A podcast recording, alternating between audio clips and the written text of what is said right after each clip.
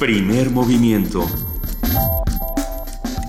El mundo desde la universidad.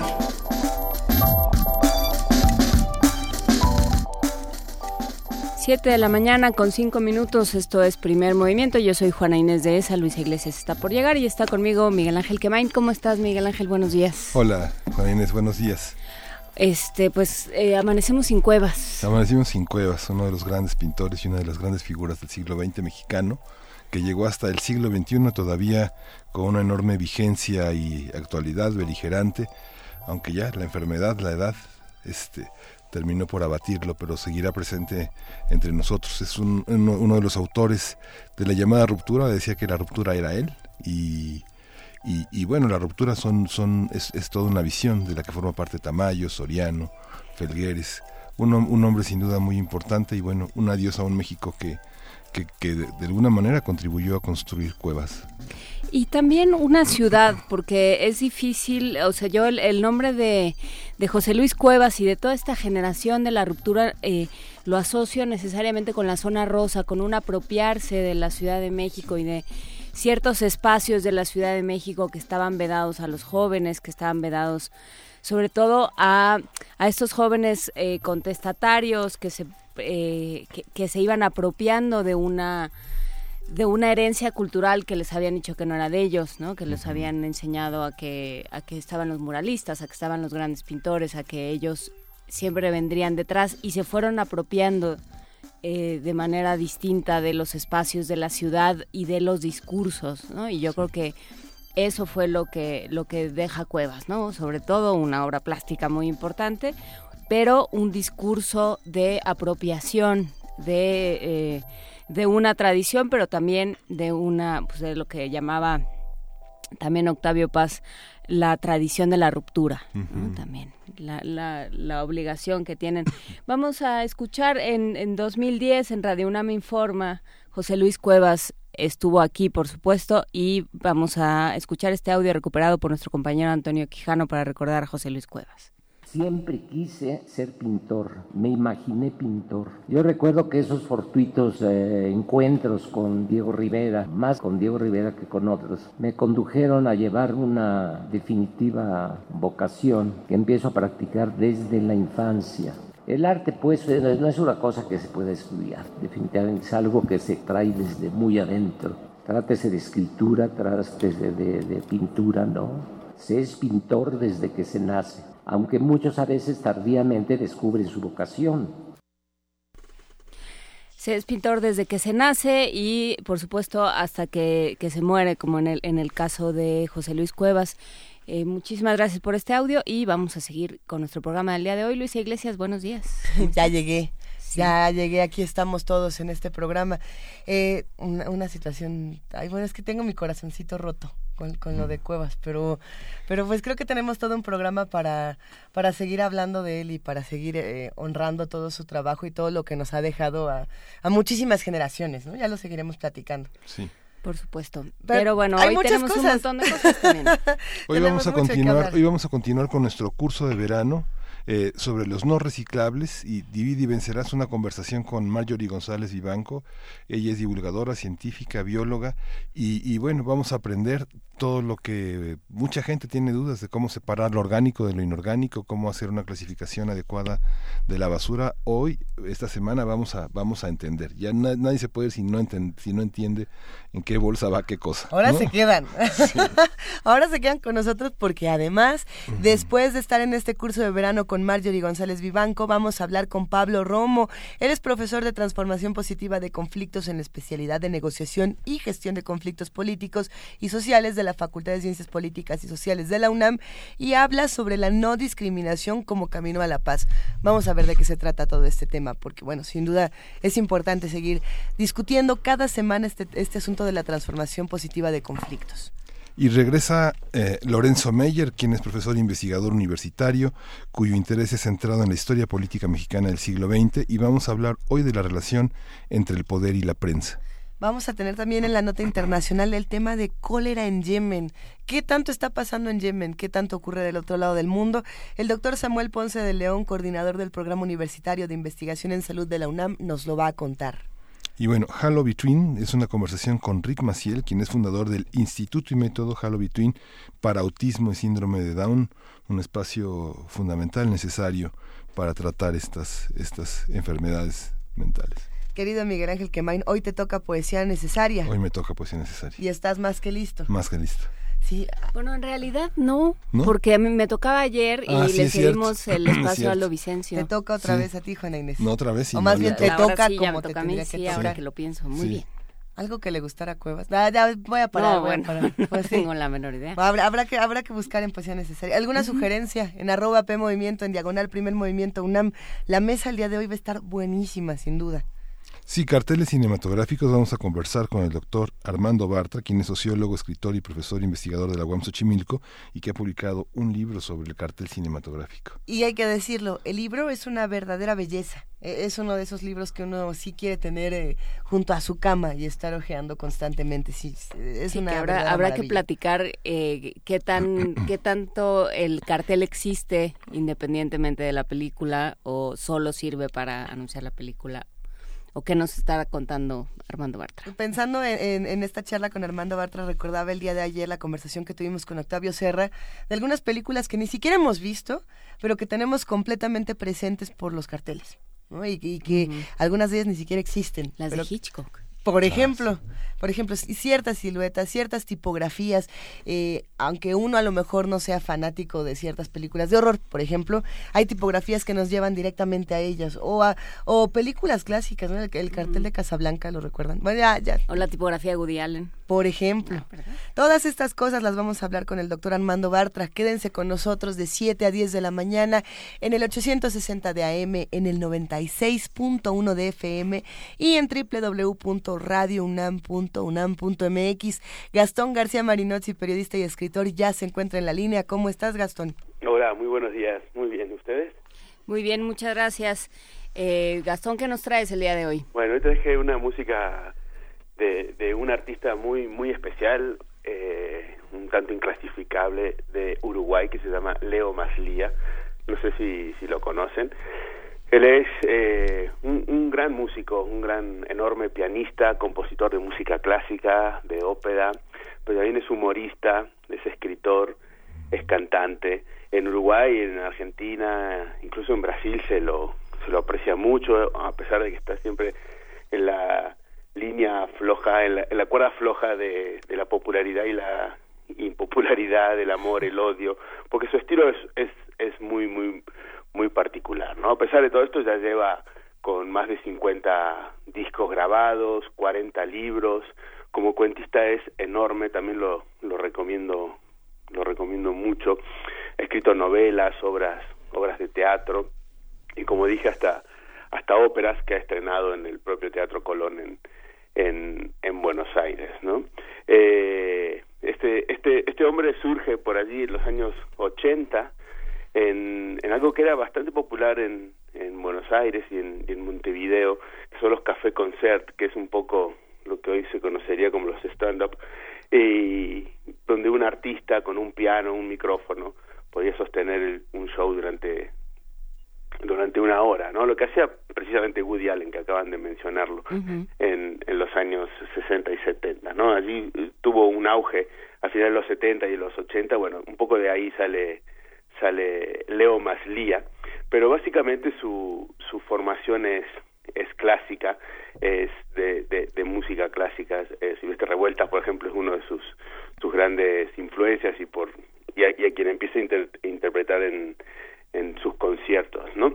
Eh, pero bueno, luego fue virando una parte hacia, hacia el humor y, y eso es lo que le ha dado mayor, mayor éxito. A pesar de su particularidad, es una persona que uno puede encontrar eh, con cierta regularidad en la televisión, en la televisión, los programas nocturnos, que uno diría que no son tan propios para esto, pero tanto en Uruguay como, como en Argentina, y Chisto, es, es bastante conocido y, y, llega a, a, llenar teatros, ¿no?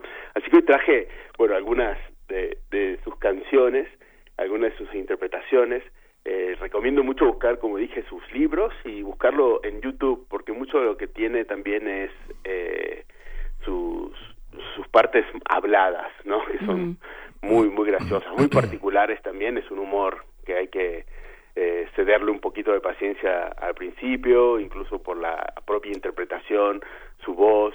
Eh, si lo, lo buscan a, Leo Maslía van a ver este personaje de lentes y bigotes muy parecido a Woody Allen, como un Woody Allen de Montevideo y, y bueno, tímido. Es un, es un personaje realmente muy muy atractivo que, que les recomiendo para pasar el, el, el rato. Tiene, tiene una página web, tiene una página web que se llama leomaslia.com. Maslia termina con H y es .com. Así es. Y ahí está su antología de cuentos, de audios, de videos, su ópera de Maldoror.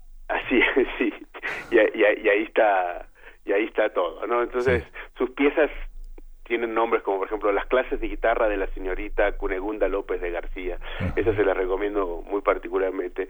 Y, y, bueno, échense un rato ahí el fin de semana para distraerse y, oír algo algo nuevo que vale mucho la pena.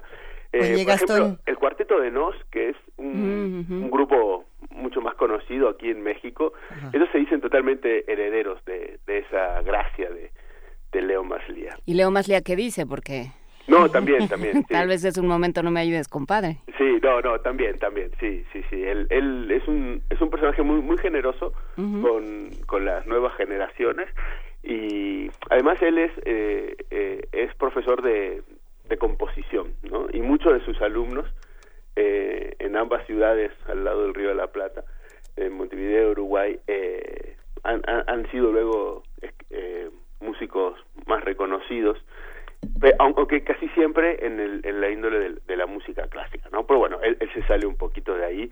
Y lo que le voy a poner primero es una de las canciones más bonitas que hay, ya no de Leo Maldía, de Leo Maldía sino de, de, Sudamérica, diría yo, que se llama... De la vida, del mundo. vamos a ver, a ver qué les parece. Se llama Viromes y, y Servilletas. Es una canción que escribió él en 1984, que tiene muchísimas versiones la, Milton Nascimento la cantó en Brasil, Andrés Calamaro, Jaime Ross, por suerte todavía Bumburi no la descubrió, pero muchísima gente hizo grandes versiones de, de esta de esta canción y la que traigo hoy es una interpretación de Soledad Villamil, que es una actriz y cantante argentina que canta viromes y, servilletas. La otra se llama Embole que es una, una canción que hace junto al tenor Gustavo López Manciti, que es uno de los habituales reemplazantes en Le Luthier. Y esta canción pertenece al disco y a la ópera, perdón, al disco y al espectáculo Ópera, Castidad y Yogur Diet, y, y, se llama Embole, ahí la van a, a, oír. Y luego otra canción que para mí resume un poco lo que es el espíritu de él, eh, tanto el, de las canciones y la literatura, que es esta mezcla de cotidianeidad, ternura, eh, que aparentemente es serio y, el humor que rompe, ¿no? Y la canción se llama Una canción compuesta por un imbécil, muy divertida. Y para cerrar, eh, la metamorfosis, obviamente un homenaje a Gregorio Samsa, aprovechando que ayer fue el aniversario también de Kafka, y bueno, esta composición de, de Leo Maslía. Así que espero que la, la disfruten y conozcan a este artista uruguayo que, que vale mucho la pena. Pues muchas gracias. Sé que eh. tenemos gente impaciente a veces en redes sociales con este tipo de humor, pero espero que, que la aprendan a, disfrutar. pues muchísimas gracias, Gastón, eh, por presentarnos esta mañana o para por, representarnos a quienes a quienes ya lo conozcan. A Leo Maslía, muchísimas gracias, un abrazo y que estés muy bien. Muy bien, un abrazo para ustedes. Hasta luego. Hasta luego. En Montevideo hay poetas, poetas, que sin bombos ni trompetas, trompetas, trompetas van saliendo de recónditos altillos, altillos, altillos de paredes de silencios, de redonda con puntillo Salen de agujeros mal tapados, tapados, tapados y proyectos no alcanzados, cansados, cansados que regresan en fantasmas de colores, colores, colores a pintarte las ojeras y pedirte que no llores. Tienen ilusiones compartidas, partidas, partidas, pesadillas adheridas, heridas, heridas, cañerías de palabras confundidas, fundidas, fundidas pasa su triste paso lento por las calles y avenidas. No pretenden glorias ni laureles, solo pasan a papeles, papeles, papeles, experiencias totalmente personales, sonales, sonales, elementos muy parciales que juntados no son tales. Hablan de la aurora hasta cansarse, cansarse, cansarse sin tener miedo a plagiarse, plagiarse, plagiarse, nada de eso importa ya. Mientras escriban, escriban, escriban su manía, su locura, su neurosis obsesiva.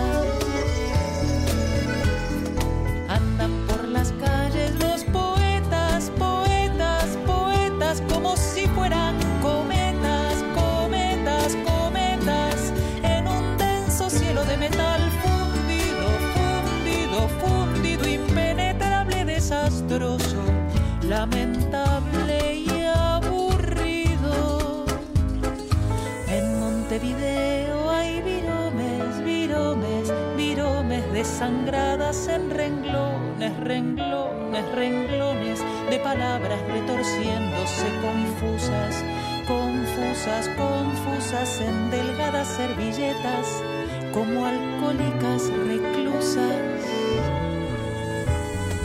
Andan por las calles escribiendo y viendo y viendo lo que ven, lo van diciendo y siendo ellos poetas a la vez que se pasean, pasean, pasean, van contando lo que ven y lo que no lo fantasean.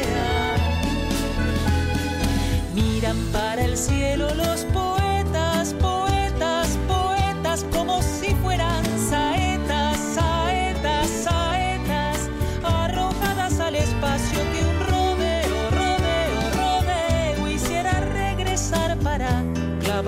clavarlas en Montevideo.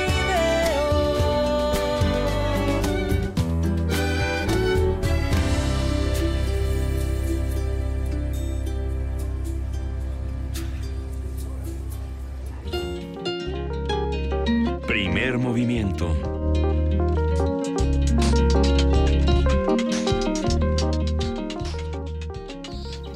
Curso de verano radiofónico.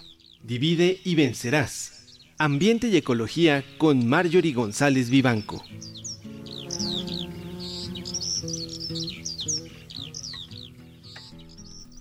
Ah, bueno, entonces nos habíamos quedado en que teníamos cuatro bolsas en, en nuestra- en- de bote de basura, ¿no? ¿O no? ¿O en qué? Sí, tenemos cuatro bolsas en las que separamos la basura. ¿Orgánicos? Orgánicos, ¿Reciclables? orgánicos, reciclables, orgánicos no reciclables y unos que eran como aparatosos y sensibles o Manejo, cosa así. manejo especial y voluminoso. Marjorie González Vivanco, divulgadora científica y bióloga, ¿estamos en lo correcto? Más o menos. A ver, ¿en qué nos Aparatosos quedamos? y sensibles no es una categoría. este, no, son de manejo especial. A ver, no, aplícanos lo que... Son el- cuatro. Ajá, el, el resumen de en el episodio anterior, ¿qué fue lo en que pasó? el episodio anterior, pues seguimos preparándonos este, la comunidad de primer movimiento para este domingo 8 de julio, no lo vean tan lejano, y es este domingo que entra el nuevo sistema de separación de residuos de la Ciudad de México. Y pues si no, eh, mucha gente le está faltando información. Además, ahorita ya todo el mundo empezó a repelar en las redes. Este, al ratito vemos eso. Son cuatro contenedores diferentes. Es el verde para orgánicos, el gris para los reciclables o inorgánicos reciclables, el naranja para los no reciclables y el café para los residuos de manejo especial como las pilas.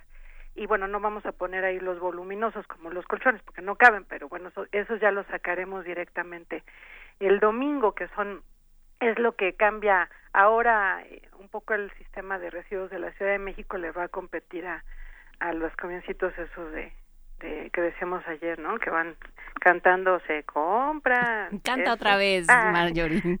Colchones, es que es bien bonita esa grabación. Pero además es una muy buena guía de reciclaje, ¿eh? hay que aprendérsela. Muy bien. Entonces esos van a ser las, las la manera de, de separar que vamos a tener a partir del domingo. Se había quedado ayer una duda, creo que de Juana Inés, sobre, me decías la basurita, que me imagino es lo que uno barre, ¿no? En casa el polvo y la tierrita, o, a qué te referirías con las basuritas? Pues vamos a, vamos por ahí, a ver. ejemplo, sí, ya, ya tenemos no, hace tanto tiempo. bueno, pues en, en principio lo que uno barre tiene que irse al orgánico. ¿no? Ahí va el orgánico también, este, los excrementos de las macetas, de las mascotas, perdón, de las macetas de las mascotas, van, van al orgánico. Eh, alguien me preguntó qué, qué onda con el pelo. Este, podría ir a un orgánico, pero la verdad es que es muy difícil eh, su tratamiento, entonces eh, me parece que es, es, salvo la mejor opinión de quienes diseñaron el sistema, debe ir en no reciclables porque sí es bastante compleja la, la degradación del pelo, se tarda. Y, y todo lo orgánico se va a ir a una, a una composta, entonces es, es muy importante que no vaya contaminado. No vayan a poner los platos donde, este, sobre todo los desechables, en orgánicos, porque luego, eh, fíjate, en la UNAM nos pasaba eso en orgánico, pues la gente se comía su frutita, ¿no? Este, por ejemplo, y le quedaba una cáscara y ponía el plato de unicel con toda la cascarita en orgánicos. Entonces, no, tienen que ser puras cosas que se puedan pudrir, eso es lo que va en orgánicos. Todo lo que se pudre, lo que se echa a perder, este, con lo que se puede hacer tepache, allí van. O sea, los platos de cartón no. Pues eh, puede ir en orgánicos, los platos de cartón, este, sí podrían ir en, en orgánicos, pero, los de plástico no si ya tenemos la categoría de reciclables, pues ahí podemos poner el cartón. Sí, porque Fíjate es papel que, y cartón. Ándale, esa es una, eso es una buena duda. Es que reciclables, como va el cartón y el papel, pero no deben estar mojados, ni con manchas de comida. Entonces, la caja de la pizza, este, pues si va muy manchada de quesito, no, ya no entró en reciclables. este, ya no entró en reciclables. Sí, el, el asunto de pronto ya viendo los detalles es más complicado. Eh, las servilletas pueden ir, ir, en orgánicos, este, también las servilletas pueden ir en, en orgánicos, entonces, este, e, esas son como las dudas que me que me habían pasado. Ay, y Carmen Limón, porque Carmen eh, siempre tiene muchas dudas sobre los sobre los reciclables. Prácticamente todos los plásticos pueden ir ahora en reciclables, excepto el celofán y el unicel este, sí, eso es la, la norma los está marcando para, para no reciclables. Marjorie, ¿y qué pasa después con esta con esta basura? Que es una pregunta que también recibimos en redes sociales de quién se encargaba, digamos, de la separación posterior para ver si habíamos hecho bien o no nuestra chamba en, en casa de haber separado los residuos en los distintos botes. Mira, esa es otra otra queja que la gente está diciendo, es que lo revuelven. Eh, puede ser que algunos camiones eh, lo, revuelvan, pero yo insisto, como la gente vive, quienes van en el camión eh, viven de, de poder vender algunos de, de esos productos, este, y además en el centro de transferencia no les permiten que llegue revuelto, eh, realmente están separando. Lo que pasa es que los camiones no tienen la infraestructura adecuada, entonces a veces lo que hacen, aunque eh, parece que hay un relajo en el camión, pero la verdad es que dentro del caos tienen su lógica y entonces están haciendo separaciones de subproductos en el en el dentro del camión. Llegan al centro de transferencia y ahí a fuerza se tienen que eh, eh, colocar en contenedores diferentes. Y actualmente eh, bueno, pues ya llegan a, ya no tenemos el bordo poniente, está cerrado desde hace varios años, creo que cuatro o cinco, y se están llevando los rellenos, los eh, productos finales a unos rellenos sanitarios en el Estado de México. De ahí nuestros problemas con Erubiel. Eh, por ejemplo, que cuando quieren nos cierran los, los rellenos sanitarios y a ver, y, ya alégale. Y alégale. Entonces haya el eh, eh pues solamente para plantas de tratamiento parece que está llegando como el 5%, esas son las cifras de la Secretaría de Medio Ambiente, 5% pues es una vacilada. Claro, se pepena muchísimo antes, eh, eso también nos pasó en la UNAM, cuando empezó este nuevo sistema que es muy anterior al de la Ciudad de México, este, pues por ejemplo el de eh, donde estaban los plásticos y el cartón y todos los, los reciclables, pues no amanecía. La gente llega y se lo, pues lo pepena, se lo lleva a vender. Al final del día va a parar donde tiene que parar, que es a una planta de reciclaje y está bien. Y, este, entonces, pues no, no, no es que saquearan patrimonio universitario, ¿no? Oye, Marjorie, ayer Luisa planteaba una duda interesante ya que eh, ya que habíamos salido del aire. El café, pones el filtro por un lado y, y digamos la borra, eh, los pozos por otro. No, todo va en orgánicos. Okay. Todo va en orgánicos, también los filtros y también las bolsitas del té. Ayer estaba viendo un video de cómo se paran en Suiza este, para los que están como sumamente ofendidos porque nos están poniendo a trabajar las autoridades este gratis. En Suiza te obligan a quitar, a abrir la bolsa del té, tirar el té en un lado, tirar la bolsa en otro, este, disponer el hilito y si tiene grapa también la grapita en otro lado. Y si no quieres hacer eso, pues pagas un impuesto. Entonces, digo, ya sé, Suiza y niveles económicos y todo, pero digamos, hay, gente un poco más estricta, hay ciudades un poquito más exigentes. Bueno, además es por el bien de todos en principio, ¿no? Pues sí, eh, justo por lo que decíamos ayer, ¿no? Los, los problemas de la, de la mala disposición de residuos, por un lado, también eh, pues los problemas de la producción y, el consumo eh, y, todo lo que generan los, la, la mala disposición genera problemas ambientales, sociales, de salud, de equidad, entre muchos otros. Y un poco era lo que les quería comentar hoy, eh, porque hay una relación eh, completa, directa entre el consumo y la generación de residuos. Entonces también hay que reflexionar esa esa parte. De pronto uno dice, bueno, ¿dónde va el unicel? Este, y si mejor no lo compras, ¿no? Por ejemplo. Y, yo no sé si ustedes se, se, acuerdan las cuando íbamos al, al cine de niños te vendían una bolsa de palomitas que creo que ahora nada más las tienen en la cineteca son unas palomitas así chiquititas no este actualmente vean la, las los kilos de palomitas que te que te venden. Y, entonces generábamos 300 gramos de basura al día por persona o hasta menos en mil, no sé en 1950 todavía en los años 60 hoy estamos generando en la Ciudad de México kilo y medio de basura en promedio. Claro hay gente que, genera mucho más al día pero de 300 gramos a kilo y medio en medio siglo. Pues qué tenemos algo diferente a nuestros abuelitos este no. O sea, las necesidades humanas básicas, los derechos humanos básicos son los mismos. Entonces, esta, este consumismo, eh, no sé, por ejemplo, eh, estamos desechando 250 millones de teléfonos celulares en todo el planeta. 250 millones de teléfonos al año. O sea, es una cosa que a mí me espanta mucho. Y todo ese consumismo está relacionado pues no solamente con que con que seamos ambiciosos o queramos tener muchas cosas, o sea, sí sí tiene que ver con el sistema económico en el que vivimos y del que es muy difícil que que nos escapemos de esas dinámicas de la mercadotecnia, de la cultura, de la presión social, este y de la obsolescencia programada también. Sí, por ejemplo, ¿no? O sea, e-, eso lo lo lo, lo, lo llegamos a platicar eh, bueno, lo, lo mencionó varias veces Mireya y más, porque tenemos estos, eh, por ejemplo, los celulares, ¿no? De repente a mí me robaron el mío. Y bueno, me tuve que comprar otro y resultó que ya no podía usar los cables, las bocinas, ¿no? Ninguno de los equipos porque ya los alambritos habían cambiado.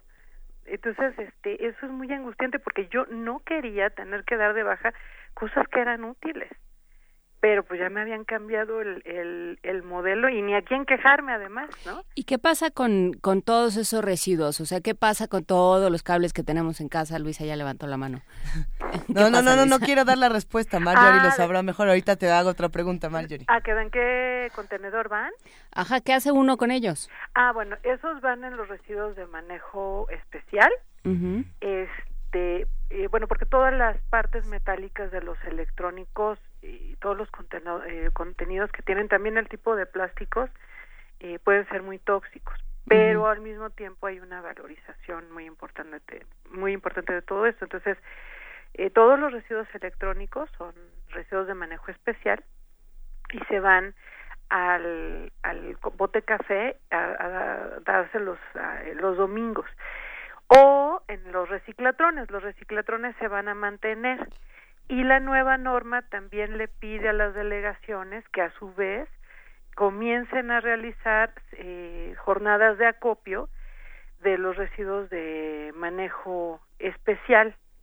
De todas maneras, estaba encontrando eh, hay un hay un recurso en la en la página de la secretaría está muy bueno porque es un catálogo de centros de acopio para todas las cosas raras que uno dice bueno y esto a quién se lo doy los focos ahorradores, los botes de pintura y de barniz, este, bueno, la, los productos de farmacia, todas las medicinas caducas y, y demás, y, no curitas y gasas usadas, sino, digamos, las cajas de productos de, de farmacéuticos, de medicinas caducas, eso se pueden llevar a las farmacias. Em, nos preguntara, nos preguntaba Jess en, en Twitter en qué tipo de basura van los focos. Yo, yo los tengo ahí todos formaditos. Ya por eso uso LED para que no se gasten, porque nunca sé qué hacer con ellos y siempre me da la angustia de que se vayan a romper y entonces el señor de la basura se vaya a cortar y todas estas cosas que nos decían las mamás. Pues, entonces, ¿qué hace uno con los focos? Con los focos. Van en residuos de manejo especial. Este, antes nadie te los recibía, de hecho luego en el reciclatrón había problemas para que nos los recibieran, pero sí ya los, los pusieron en la norma en residuos de, de manejo especial. Y te digo en, en la página de la Secretaría de Medio Ambiente, en la sección de residuos, hay un, un enlace, sí, ahorita se los, se los mando por por eh, correo, por el Twitter, hay un enlace con, con un documento que también hay centros de acopio ya para los focos este porque bien lindos no firmamos bueno firmó el gobierno de México el, el acuerdo de Minamata para controlar el mercurio y no sé qué y no había ni un centro de acopio y tratamiento de los de los focos ahorradores que son muy buenos duran mucho pero tienen mercurio. Mm. este si se llegan a romper hay que desalojar un rato la habitación y orearla no airearla y ya después hay que recoger con mucho cuidado con ponerse un cubrebocas porque sí, sí es bastante tóxico el contenido. Estaba, estaba revisando en redes sociales eh, justamente este asunto, Marjorie, de por qué muchas personas no quieren entrar al tema del reciclaje ni al tema de cómo ah, separar nuestros residuos y demás, ¿no? Y partiendo de que la basura, de que en este mundo la basura no es basura, ¿no? Pero, pero, pero sí, pero sí tenemos algunos asuntos. Pero sí hay basura. Exacto, sí hay algunos que sí. Eh, eh, me puse a estudiar un poco las quejas que había sobre las nuevas normas, ¿no? Para separar la basura.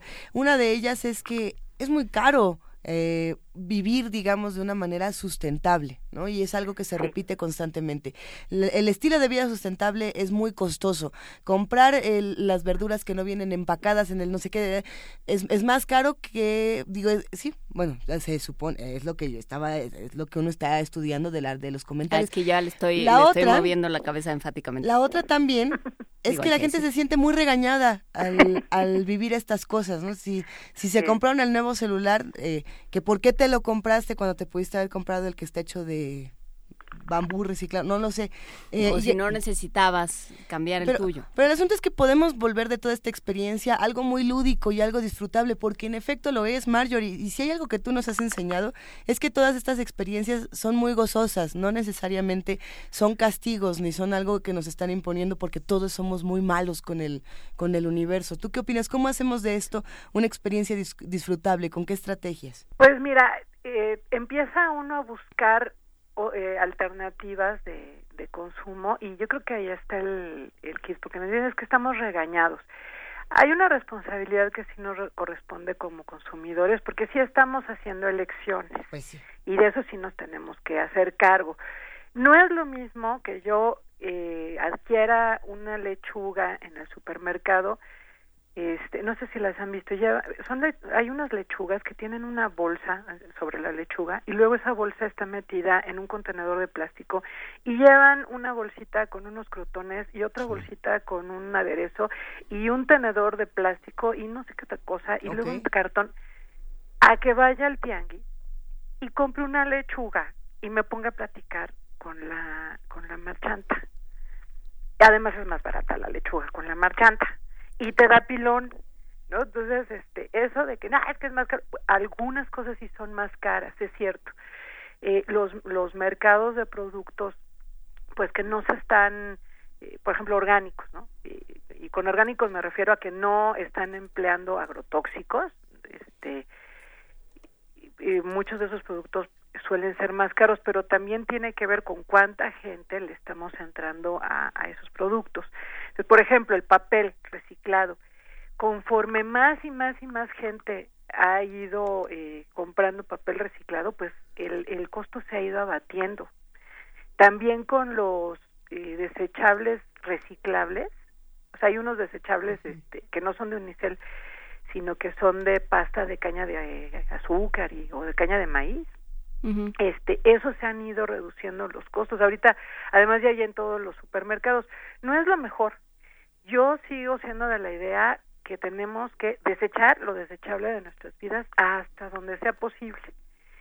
Pero si de plano vamos a tener una reunión de 800 gentes y no queremos lavar los platos y no podemos, bueno, pues están esas opciones. Por eso les digo, si hay una responsabilidad, porque ya la gente también está diciendo, es que esa es tarea del gobierno. ¿Cuál? O sea, las compras, lo que uno compra, lo que uno adquiere, este, en parte es responsabilidad de uno. Eh, hay una parte donde se vuelve muy difícil, no sé, por ejemplo, si yo eh, vivir un día sin sin plásticos, que va a ser la tarea de hoy, este puede ser muy complicado yo no puedo adquirir una pasta de dientes que no tenga una tapita de plástico. No las he encontrado.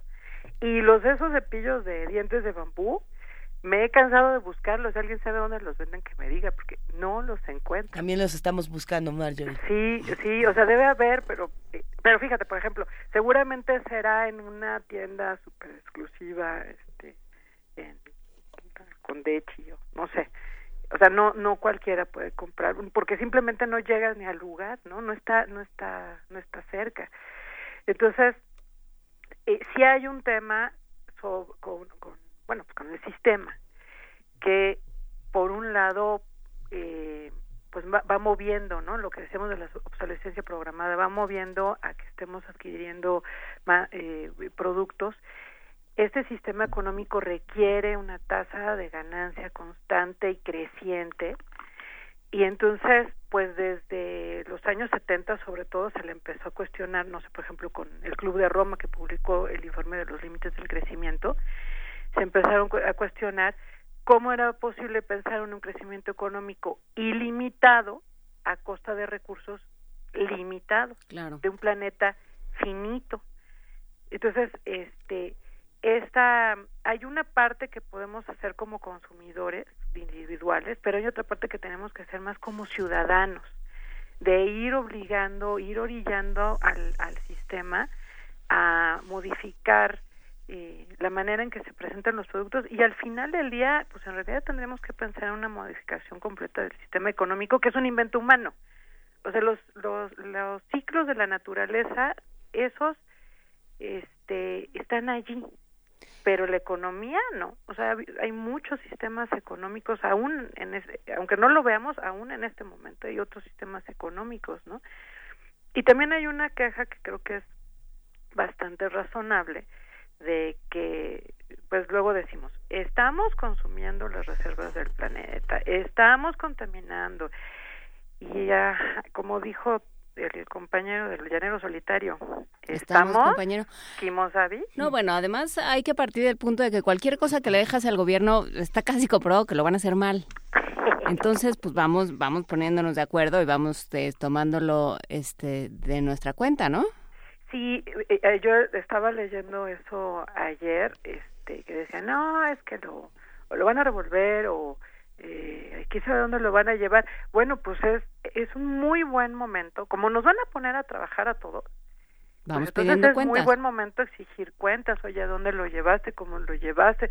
El camión fulanito. Ah, pues por, por cierto, yo por ejemplo empiezo a tener una queja en la esquina de, de García Diego y de Doctor Lucio en la colonia Doctores, en esa bonita esquina donde hay viviendas, eh, bueno, hay una, una eh, montaña de basura todos los días, pero una montaña, a veces sí es más alta que yo, yo no soy muy alta, pero de todos sí, es un bultote de basura y allí mismo lo separan los, los señores de, de la basura, señor delegado Ricardo Monreal. El problema es que enfrente hay una guardería del IMSS y a unas a unas metros está la, la rectoría del agua CM.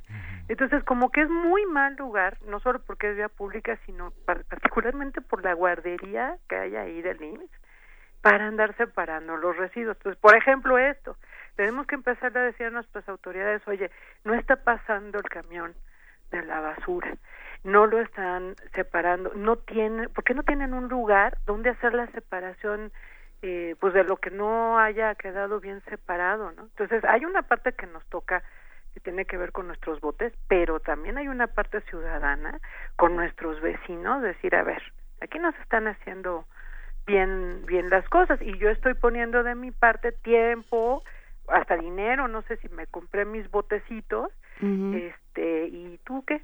Gobierno, ¿no? O empresas, oye, déjame de vender las lechugas con 15 este empaques, ¿no?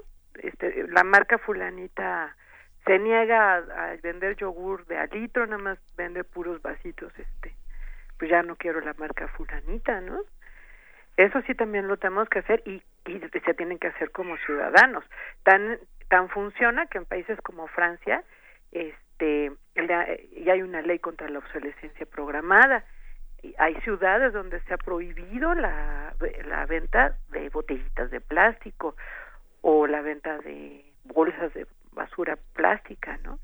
Entonces sí, sí se puede, porque hay una presión social, hay un interés de la gente de decir, hay una parte que me toca a mí como consumidores y hay otra y- pero hay otra parte a nivel ciudadano y otra parte para el gobierno, para las para las empresas, porque además, insisto, no todos consumimos igual y no todos recibimos los mismos efectos eh, ambientales.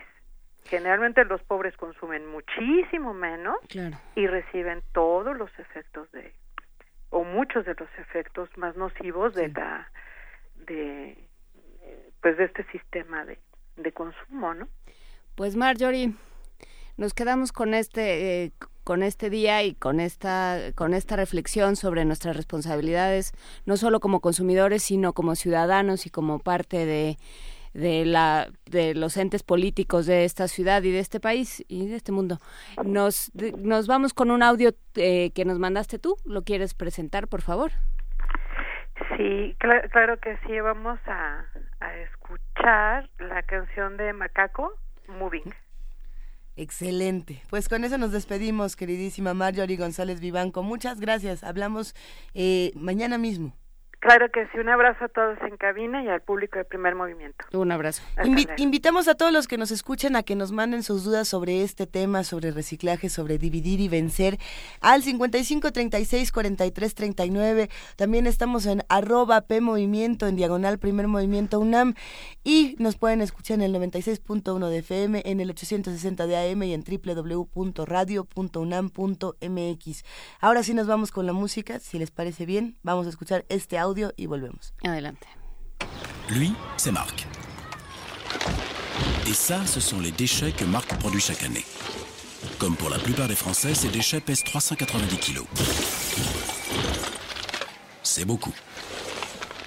Pour réduire ces déchets, Marc achète des produits avec moins d'emballage pour sa famille. En choisissant des produits avec moins d'emballage, on peut réduire ces déchets de 26 kilos par personne et par an. Réduisons vite nos déchets. Ça déborde. Grenelle l'environnement, entrons dans le monde d'après. Hola Marjorie, volvimos a la línea.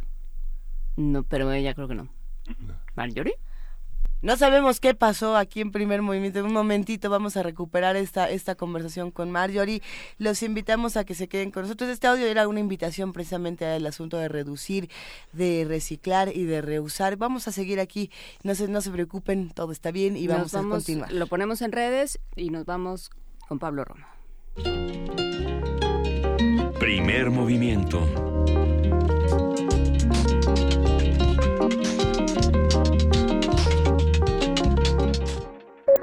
Transformación de conflictos. Pablo Romo, buenos días, ¿cómo estás? ¿Qué tal? Qué gusto, ¿cómo han estado? Muy bien, aquí esperando tu colaboración. No se puede, no se puede eh, transformar positivamente los conflictos si somos, si, si ejercemos la, la discriminación. Así es, Miguel Ángel. Así es, fíjate que eh, me gustaría el día de hoy tratar justamente el tema de eh, eh, la discriminación y la paz como, como temas fundamentales.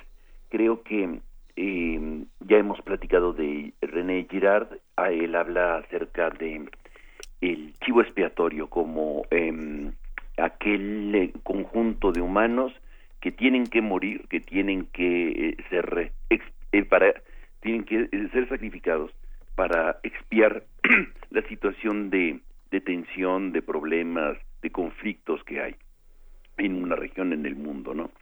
Es una idea este, eh, interesante que pudiéramos explorar, sobre todo en el contexto actual en el que vivimos, en donde vemos, por ejemplo, que el mundo musulmán en Estados Unidos o los mexicanos, este, podríamos ser el estereotipo del chivo expiatorio que este necesita ser sacrificado para poder este para poder eh, eh, expiar una situación de dolor, de tristeza, de miedo, de angustia de una sociedad que sufre eh, una depresión económica, etcétera. Y lo vemos en el caso de Estados Unidos. Y la discriminación eso es, es justamente ese factor. Se va construyendo poco a poco. Es una es un constructo eh, cultural. Es algo que hemos construido y que eh, vamos eh, fortaleciendo en la medida en que eh, vamos estando más de acuerdo convencidos de que aquellos son los malos. En el fondo la discriminación nace como una práctica de eh, que desfavorece a unos en el acceso a ciertas cuestiones y va marginando eh, eh, o haciendo a un lado y, sobre todo nace por el temor, nace por eh, la diferencia, una diferencia que no es tolerable. Y esto se aprende. El no tolerar o este, es, es una, un aprendizaje. El horror es de alguna manera una fobia, es de alguna manera un, un hecho o una acción que aprendida y fortalecida.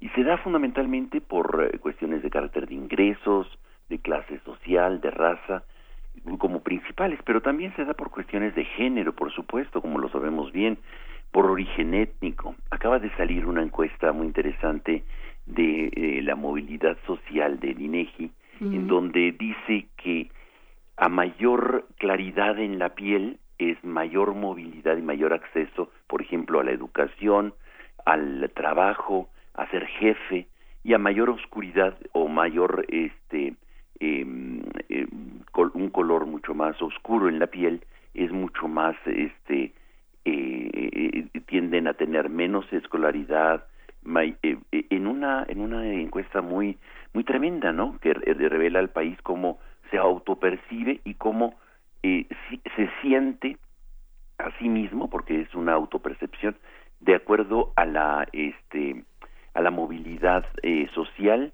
en la educación el acceso a este a un trabajo etcétera esto lo acaba, de sacar el INEGI una un, un eh, este, este, esta encuesta que puede ser muy interesante para nuestro auditorio. Pero seguimos con la discriminación. La discriminación en el fondo va siendo, se va reforzando por este tipo de estereotipos que pueden ser de origen étnico o la nacionalidad, la afiliación religiosa, no el caso de lo vemos en el caso de Trump, no, o sea, él, esta esta islamofobia es es, es, terrible y va generando eh, constructos sociales que van a, generar una percepción de quién es el malo y quiénes somos los buenos. Y, o también cuando vienen las elecciones la polarización política, ¿no? Este, por cuestiones de carácter ideológico, también se va discriminando y se va generando tensiones muy fuertes.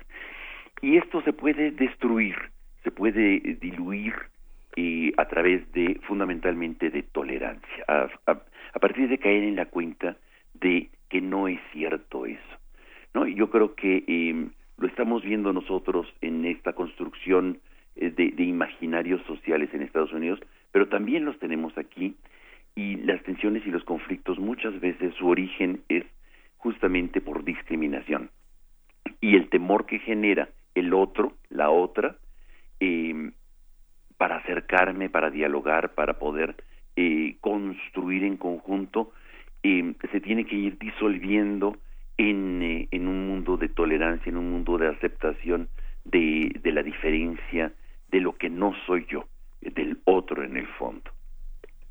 Sí, eh, que digamos, hay, hay un problema ahí, hay un problema de horror, pero también hay un problema de, em, no, digo, no, no sé cómo lo veas tú, Pablo Romo, de aceptar que así es, ¿no? O sea, ¿cuánto tiempo eh, en, en, en, el mismo, por supuesto, en México, en Estados Unidos, en cuántos, en cuántos espacios se pensó es que así es, Así es, las mujeres no deben votar. Eh, los indígenas son menores de edad, digamos, eternos, ¿no? No deben tener derechos, no saben, ¿no? Ellos no pueden. Es que así es. Y este, esto de así es es muy interesante porque es una construcción cultural, una construcción social que y, y, lo y entonces viene la ideología, ¿no? Como una capa protectora para decir así es. Y es más, llega al extremo de decir, bueno, Dios es blanco, Dios es este, de origen europeo, de ojos azules, y las imágenes a las que tienes que acceder son de ese estilo. No nunca vas a ver eh, a Dios con un rostro indio, con un, eh, ¿no? En fin, entonces la, construcción ideológica que se pone este, está eh, generando el así es. Y lo vemos, por ejemplo, quienes apoyan a Trump. Creo que es muy interesante esto, y justamente en el contexto actual de de la polarización y de, los bordes de la guerra que estamos frisando. Quienes apoyan a Trump, en el fondo, consumen de las televisoras que apoyan a Trump. Y es muy interesante, no, no, están metidos en una burbuja y los que no lo apoyan están en otra burbuja. Son los dos, la, las dos este, mundos que estamos viendo de este país tan eh, complejo y tan difícil, pero que en el fondo cuando decimos es que así debe de ser la cosa o así es y no hay de otra, están consumiendo de una propia, eh, se están nutriendo de su propia ideología. Cuando dices, bueno, ¿y por qué no? Y empiezas a romper eh, esa burbuja en donde te han construido, te has formado creyendo en eh, digamos, en, en, la manera social en la que vives y en que interactúas, tu clase social, cuando y, visitas una clase social diferente, sobre todo de los pobres, de las víctimas, que hemos dicho que son llaves hermenéuticas para entender un mundo más amplio, y rompemos la burbuja y podemos decir, pero si yo creía que así eran las cosas, que las mujeres eran débiles, que no debían de votar, que los negros deberían de sentarse atrás de los camiones, que los indios este, no tenían posibilidades de, de raciocinio, que los musulmanes eran terroristas, en fin, cuando empieza uno a desplazarse a mundos eh, diversos al tuyo, con llaves hermenéuticas que te permitan ser sensible a la, al, al otro y encontrarte con el otro y destruir tu yoyismo, tu... Tu, tu yoyismo. Qué bonito suena Pablo Romo. Eh, es bonita la palabra, ¿verdad? Yoyismo. Pero eh, Y es, entonces em, eh, eh, rompes con ese esquema. Hay un ejemplo muy bonito, por ejemplo, de en Japón hay una fobia a los tatús, ¿no? Y los maoríes, si no tienes un tatú, eres discriminado. Entonces, es una construcción social, es una cuando puedes romper contigo mismo y decir, así no es como debe de ser, porque siempre pensamos, es que así es o así debe de ser, eh, estamos perdidos. Cuando empezamos a decir, ¿cómo le hacemos para poder ser? Empezamos a construir en un proceso y dejamos entonces la posibilidad de que yo imponga el modelo del mundo de humanidad que tengo en la cabeza y que me lo han impuesto, ¿no? Que me, que me lo he generado a través de mis lecturas, de mi familia, de mi de, mi entorno social, ¿no? Pablo, eh, me gustaría que siguiéramos eh, unos minutitos esta conversación, nada más eh, dejemos espacio para el corte que nos manda el INE y si te parece seguimos, porque me interesa platicar qué es lo que pasa en México con este tema. Claro que sí. Muchas gracias, ahorita regresamos. Primer movimiento. Hacemos comunidad.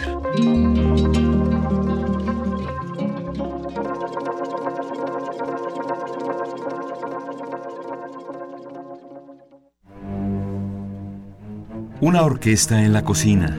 Cuarteto de cuerdas en el auto. Y un violonchelo solista sentado en el sillón favorito de la sala. Orquesta Filarmónica de la UNAM. Desde la sala Nezahualcóyotl. Escucha los conciertos los domingos al mediodía. Desde la comodidad de tu casa. 96.1 FM. Radio UNAM. La UNAM invita a su comunidad a la Feria de Útiles Escolares y Cómputo UNAM 2017. Adquiere desde un lápiz hasta una computadora. Visítanos del 10 al 13 de agosto en el Centro de Exposiciones y Congresos en Ciudad Universitaria y del 15 al 25 de agosto en diversos planteles de la UNAM del área metropolitana. Consulta la programación en www.utilesycomputo.unam.mx www.utilesycomputo.unam.mx Soy Ana, España. Soy Hisham, Egipto. Soy Amber, China. Soy Kevin, soy de Uruguay. Soy Luke, Canadá. Este es un mensaje turquesa para ti. Amigo de México. Hoy el mundo los mira. La agresión de hacerles pagar por un muro fuera de su territorio es inaceptable. Resistan con dignidad. Y contad con la solidaridad de millones de personas. Porque creemos en la igualdad de todos los seres humanos. De construirse un muro. Vosotros quedaréis del lado correcto de la historia. Somos turquesa, somos nueva alianza. ¿Quién dijo miedo? Llega a sus últimas semanas de exhibición la magna muestra retrospectiva ARP del escultor, poeta y pintor franco-alemán Jan Arp en el Museo de Arte Moderno, compuesta por 60 piezas entre relieves, esculturas, óleos, collage, tintas, wash, grabados, tapices y libros ilustrados del fundador del movimiento dadaísta y desvela las expresiones vanguardistas de inicios del siglo XX. La exposición se puede visitar en el Museo de Arte Moderno en Chapultepec, Ciudad de México.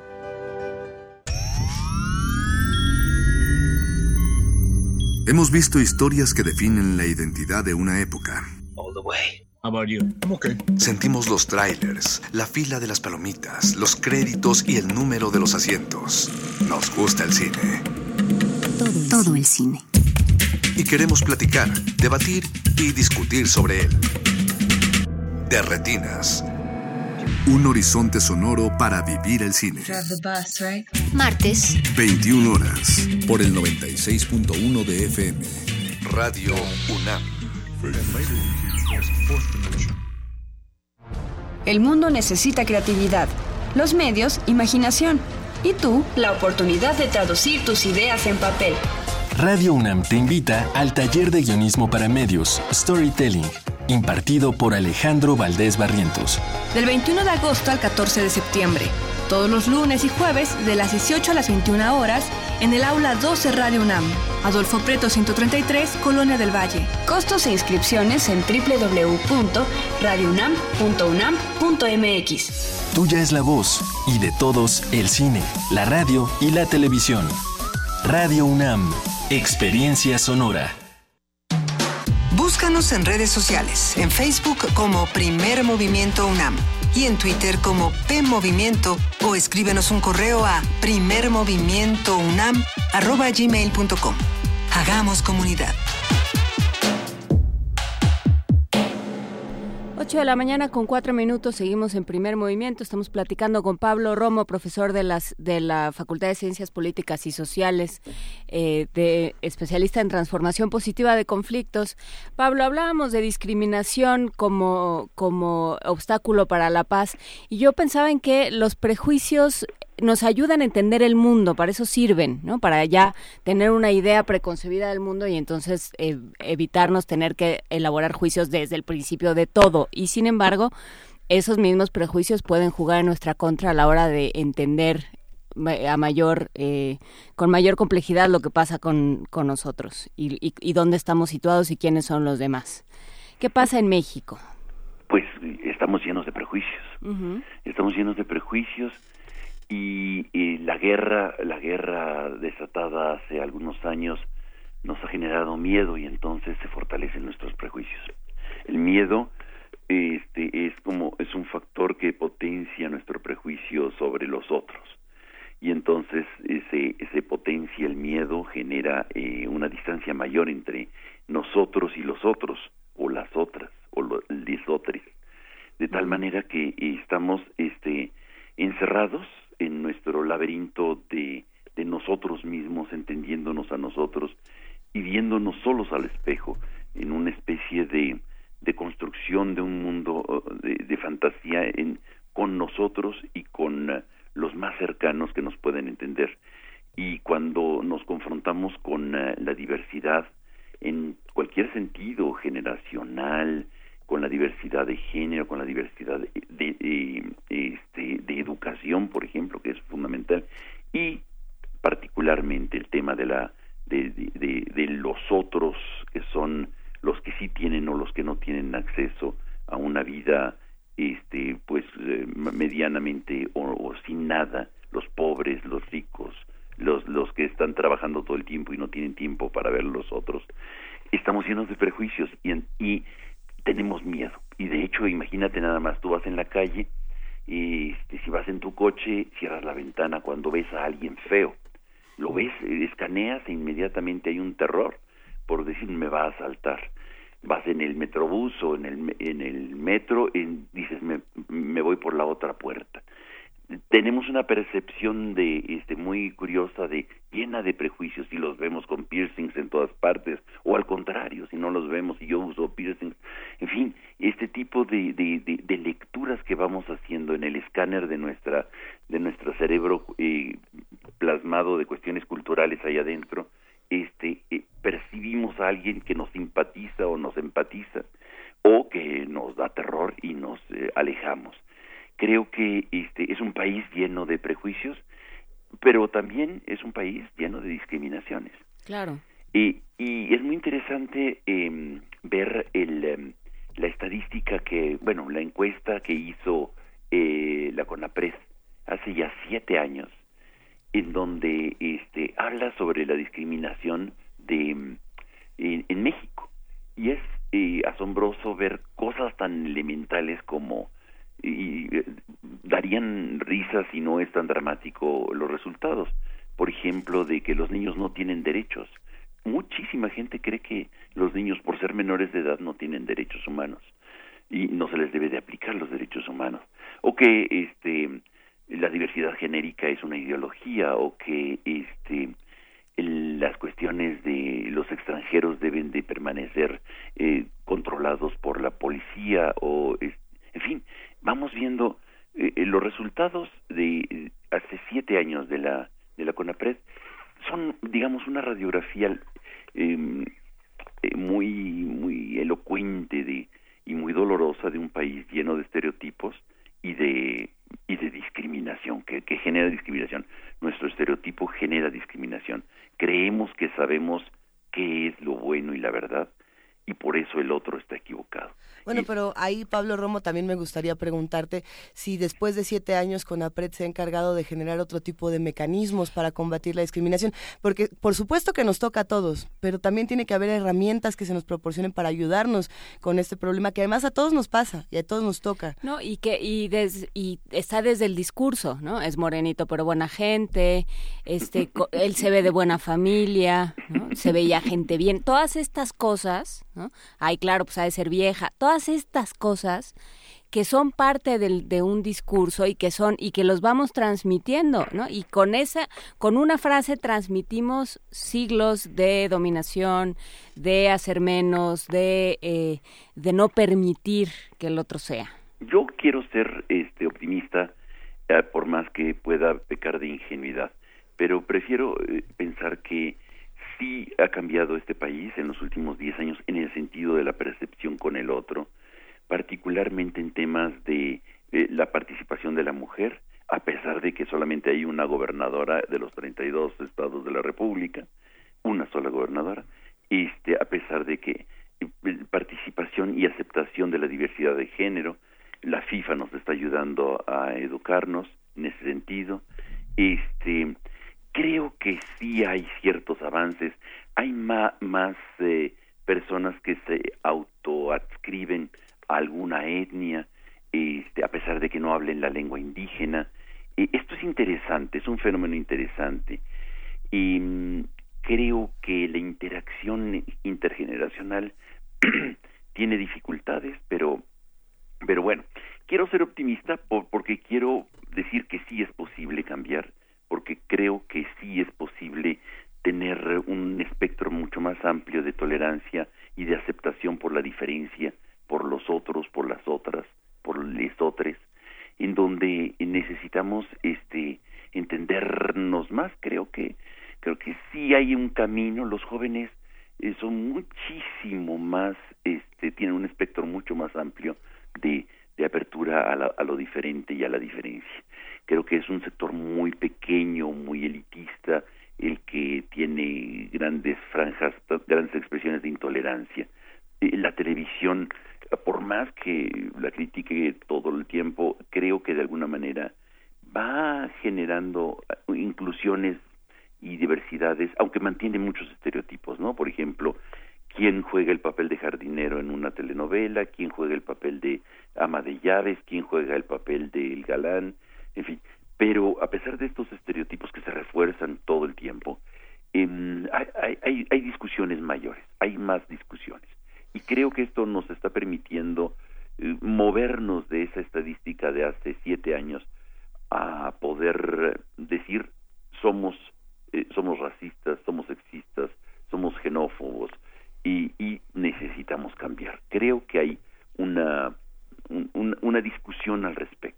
No se avanza eh, al ritmo que muchos quisiéramos, pero creo que creo que pueden ayudar a generar mayor eh, eh, tonalidades de tolerancia que nos que nos generen una una coloración en nuestro cerebro mucho más mucho más amplio del que teníamos hace 10, 20 años, 30 años, ¿no? Y esto se da por muchos factores, ¿no? Los, los indígenas, por ejemplo, hace 25 años no existían en el panorama de, del, del espectro político, ¿no? Y hoy lanzan una candidatura de una de una mujer indígena, este digamos en un proceso independiente, pero es, es, algo interesante, pues, o sea, desde Benito Juárez no teníamos una situación así, entonces son son cosas que, que se están discutiendo, que son están en la mesa, quizá de un sector todavía pequeño, de los que oyen Radio Nami y otros más, pero este, pero creo que se puede ampliar, se está ampliando. Hay que ser optimistas para, a pesar de la ingenuidad que pueda consistir este este optimismo, pero eh, sobre todo porque genera un un aliento, un, un ánimo de, de, de, de impulsar que sí es posible cambiar. Sí, bueno, ayer en, redes sociales, en medios de comunicación, se conmemoraba el, el 62 aniversario del voto femenino en nuestro país, ¿no? Por ejemplo. Y, y yo, y de, de, nuevo, 62 años después uno se pregunta, ¿pero por qué estamos votando? ¿Y por qué estrategias? ¿Por qué políticas públicas? ¿Por qué mecanismos para combatir o no combatir la discriminación? ¿no? Si, ya, si ya se vota hay que preguntar el por qué y el para, qué? ¿no? Claro. Eh, son preguntas que se van a quedar eh, sobre la mesa, Pablo Romo, porque, bueno, pues se nos va el tiempo, pero siempre es un gusto hablar contigo. Se enciende esta cabina y todos queremos eh, participar. Hay muchos saludos en redes sociales, como siempre, para ti. Y pues la próxima semana seguimos con todos estos temas. Muchísimas gracias a ti y a todo el auditorio.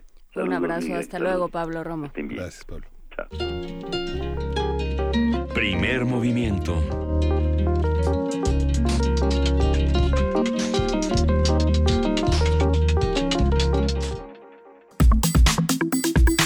Nota Nacional. O sea, a las 8 de la mañana con 14 minutos. Hoy es martes 4 de julio. Y por ser martes, pues mejor que sea martes de Meyer, ¿no? Para que ya si va a ser martes. Ya si es martes. Pues que sea de Meyer. Lorenzo Meyer, buenos días, ¿cómo estás? Muy buenos días. Pues dentro de lo que el país permite, bien.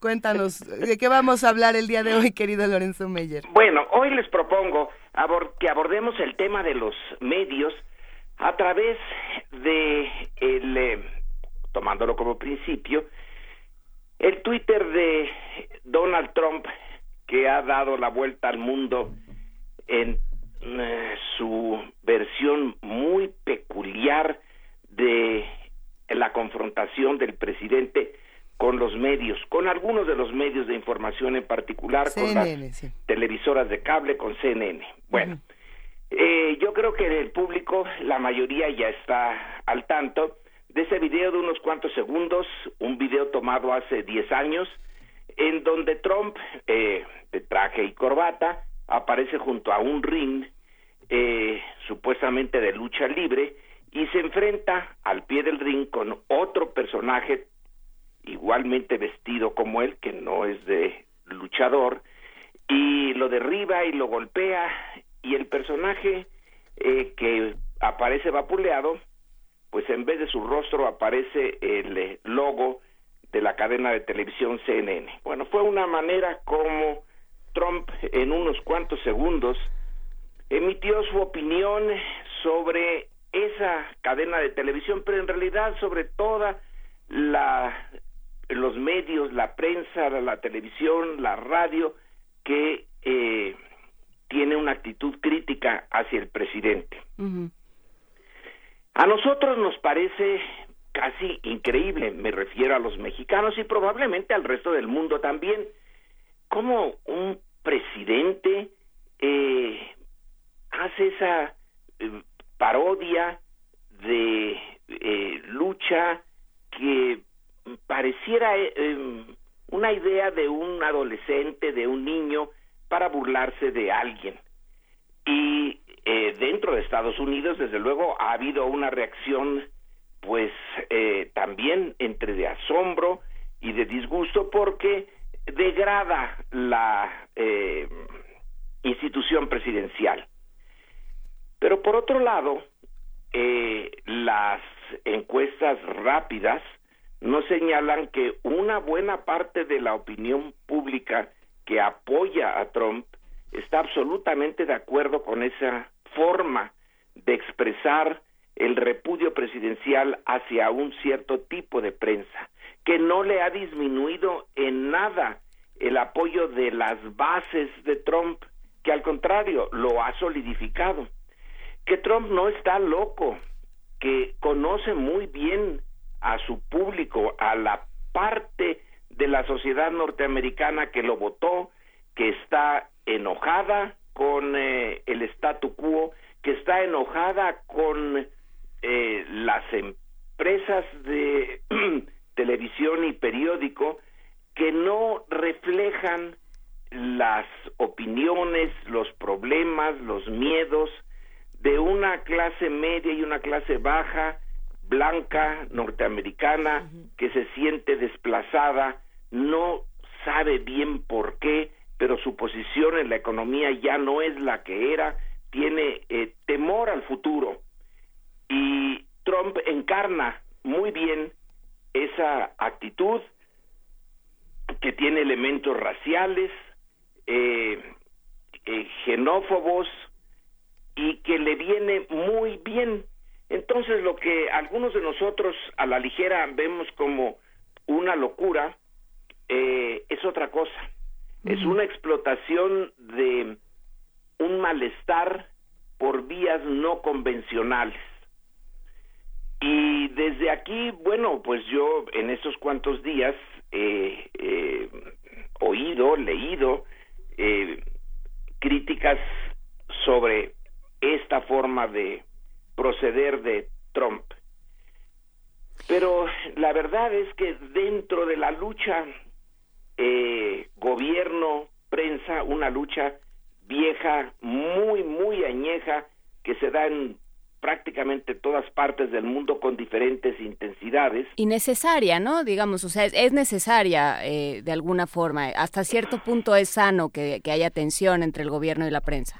Sí, eh, porque a veces la prensa, eh, puede pasársele la mano, puede distorsionar, a veces chantajea eh, a la autoridad eh, y bueno, eso lo sabemos en México bastante bien, pero eh, creo que nosotros no somos los que debemos de tirar eh, la primera piedra, porque aquí en México pasamos eh, a otro eh, a otra arena en donde ya quisiéramos que la respuesta de las autoridades fueran eh, simplemente twitters eh, medio en broma, medio en serio, de mal gusto, vulgares, etcétera, que reflejaran el eh, malestar de las autoridades, pero aquí cuando se trata de la prensa, sobre todo de la prensa local, eh, pensemos sobre todo, pero no exclusivamente en Veracruz, bueno, ahí se les quita la vida a los periodistas. Se les elimina y no se tiene ninguna consecuencia. Sí, hay en el gremio una eh, un escándalo, una denuncia, una exigencia eh, de que se haga algo, pero no se hace absolutamente nada. Eh, en estos eh, primera mitad de, eh, de este año ya van siete periodistas asesinados. Así que nosotros estamos eh, infinitamente peor que los Estados Unidos. Nuestra eh, relación prensa eh, y prensa crimen organizado, que es otro de los poderes que cada vez se tienen más presentes en México, es brutal.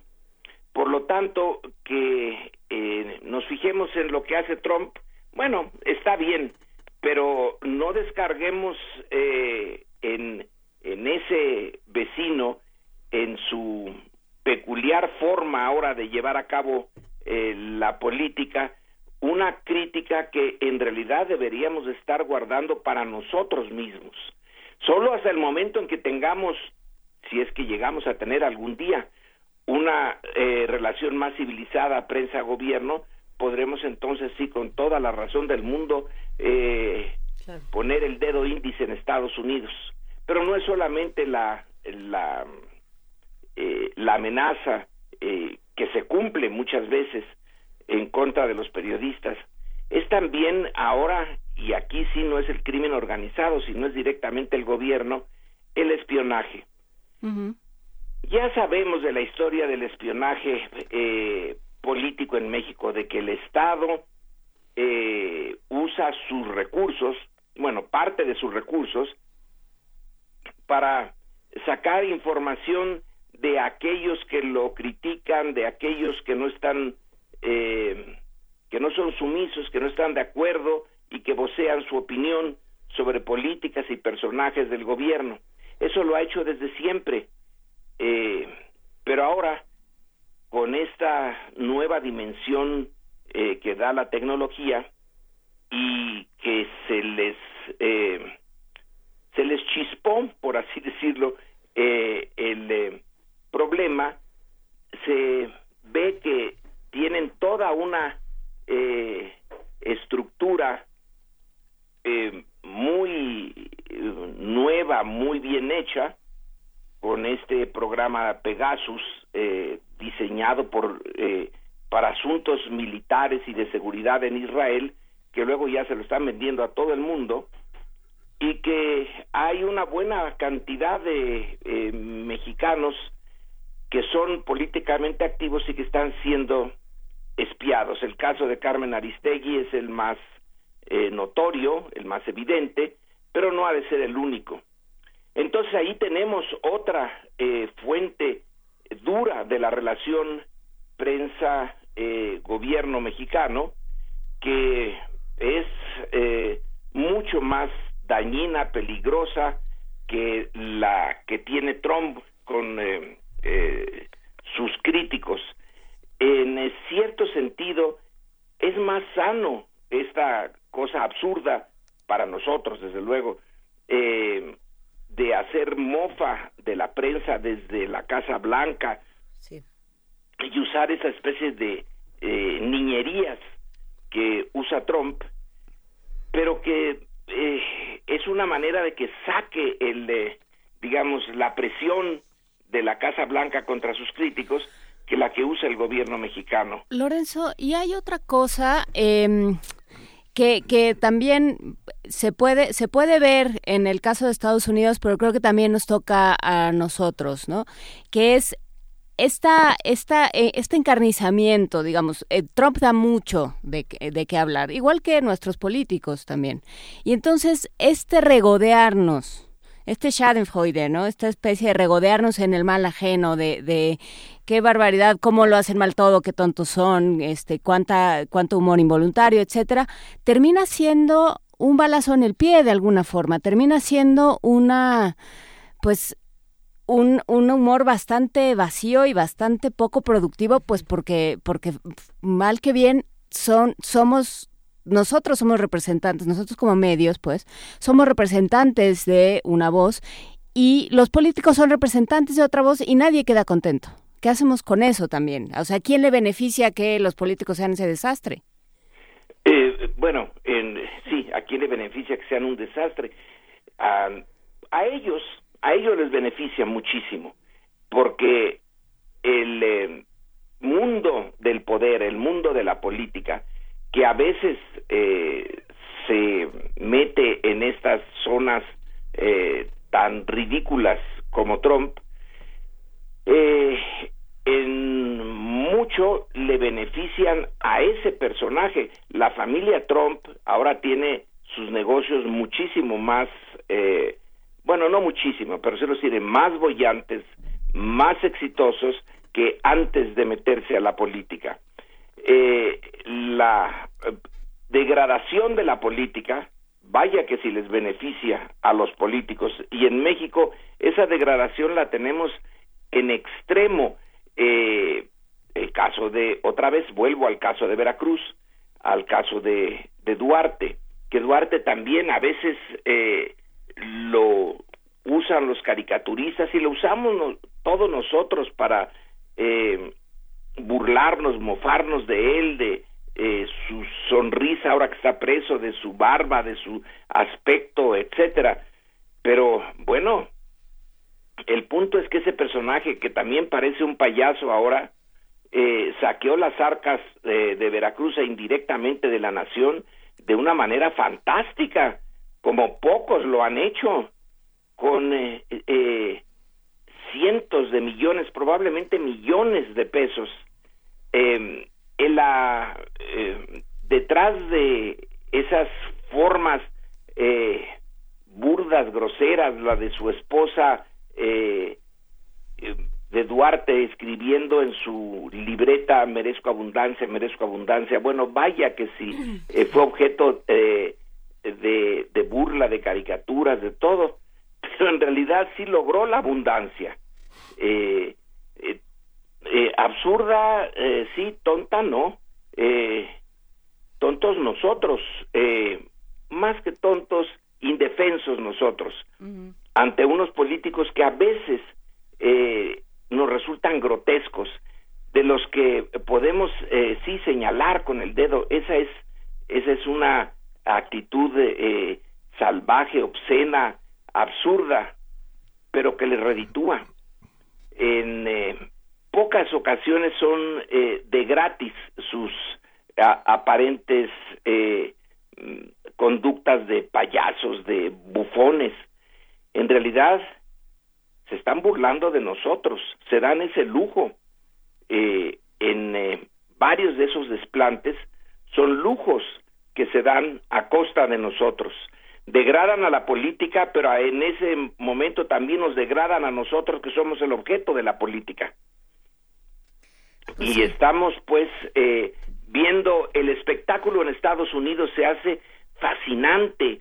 Eh, en cierto sentido nos eh, reivindica un poco al decir, bueno, no somos los únicos que estamos eh, siendo eh, realmente eh, sobajados por los políticos. Miren nada más los norteamericanos que se creían los reyes de todo el mundo, también tienen un presidente payaso. Bueno, cada quien tiene sus eh, sus payasos y sus modalidades, pero lo que tenemos nosotros es más siniestro, porque aquí sí están implicadas eh, las vidas de, en este caso, de los periodistas, que son eliminados con total impunidad y cada vez que uno de estos casos sucede, se oye desde las alturas del poder decir que se investigará, que se usará eh, todo el rigor de la ley como, bueno, esa, esa frase, ¿cuántos millones de veces la hemos oído? Eh, que eh, se procederá, que se hará justicia, sabiendo tanto ellos como nosotros que son palabras vanas, que no hay eh, la eh, voluntad y a veces me pregunto yo si tampoco hay la capacidad en caso de que quisieran hacer justicia porque en este México de ahora del 2017 es tal la eh, violencia tal la cantidad de personas que caen asesinadas sin que se sepa exactamente quiénes ni por qué ni siquiera quiénes son los asesinados, menos los asesinos, bueno, pues entonces la violencia contra la prensa y los críticos eh, es una más de las eh, de las impunidades. Lorenzo, hay una hay un aspecto que me parece importante señalar. La tensión entre la prensa y Trump también tiene lugar porque es una prensa que no depende de la publicidad estatal. En México no es así. Incluso las instituciones se dan el lujo de negar el acceso a periodistas. Acaba de pasar en Monterrey con el periódico El Norte y acaba y, ha pasado con Proceso y La Jornada que han tenido que rectificar el rumbo para volver a, volverle a dar acceso a un reportero que le negaron viajes o la cobertura de aspectos que tenían que ver con giras. Es una prensa que depende de la publicidad estatal, ¿no? Digamos, hay un el castigo es no me anuncio, ¿no? Bueno, eh, en Estados Unidos también la Casa Blanca ha dicho a varios eh, reporteros en momentos aparentemente claves que no son bienvenidos y que no los quieren ahí. CNN, eh, Washington Post, The New York Times, son rarezas, pero también se les eh, niega el acceso a ruedas de prensa, a momentos importantes que tienen que reportar. Luego ahora se les dice, bueno, pues no tienen derecho a usar las cámaras y ahí van los periódicos usando artistas eh, papel y lápiz para dibujar lo que no pueden eh, fotografiar. Pero claro, en México la cosa está peor y vamos al punto de la eh, propaganda gubernamental. La prensa en particular ya no es negocio, está en retirada, el papel es caro, el costo de la distribución, etcétera, y los periódicos que sobreviven mejor son los que tienen mucha publicidad eh, del gobierno. Y en efecto, la jornada tiene poca o la tiene eh, como vergon como de manera vergonzosa, ¿no? Algunas eh, noticias sobre el Estado de México y Erubiel, algunas noticias sobre Chiapas y el gobernador Velasco que un lector no muy avesado le parece noticias, pero ya viendo hasta el formato, está anunciando de manera discreta que ese es un anuncio, que es una eh, cosa pagada, eh, que no todos se dan cuenta, pero sí, la jornada tiene que ir por ese camino y el Reforma tiene que ir por el camino de ser el periódico más caro. Ahora, de pedirle al lector que, bueno, pues que pague más y Proceso, que es el semanario eh, quizá más importante en México, que no recibe publicidad oficial, también está eh, en una situación difícil. Ahí tenemos sí una situación muy distinta de la norteamericana. Eh, mal que bien, y más bien mal, los norteamericanos también tienen ahora un enorme problema con su prensa escrita por razones económicas, pero no dependen de la eh, publicidad del gobierno. Y aquí eh, esa situación perversa se creó durante la etapa de gloria del sistema eh, del sistema autoritario posrevolucionario. Ahí se estableció esa eh, relación perversa. Julio Scherer, en un libro pequeñito de los que publicaba ya al final de su vida, usando un cheque que consiguió de eh, las oficinas de gubernamentales hacia un periodista, bueno, hace toda una historia de cómo no nada más la publicidad, sino el pago directo, dinero de la presidencia a los reporteros de la fuente, para pongámoslo entre comillas, eh, se creaba la buena relación. En México se tuvo, se tiene, no, supongo yo, eh, todavía esta dualidad. Se le compra a la prensa o se le amenaza y de plano se le golpea. Son las dos caras eh, para mantenerlos a raya y para que más o menos el conjunto de los medios sirva a los propósitos del gobierno. Ok. sí, seguiremos discutiendo este asunto. Le abrimos nuestro micrófono a nuestra jefa de información, Juan Inés de esa. Muchísimas gracias, Lorenzo Meyer. Te mandamos un gran abrazo y estamos en contacto dentro de 15 días. Muy buenos días y hasta dentro de dos semanas. Eso, muchísimas gracias. Primer movimiento.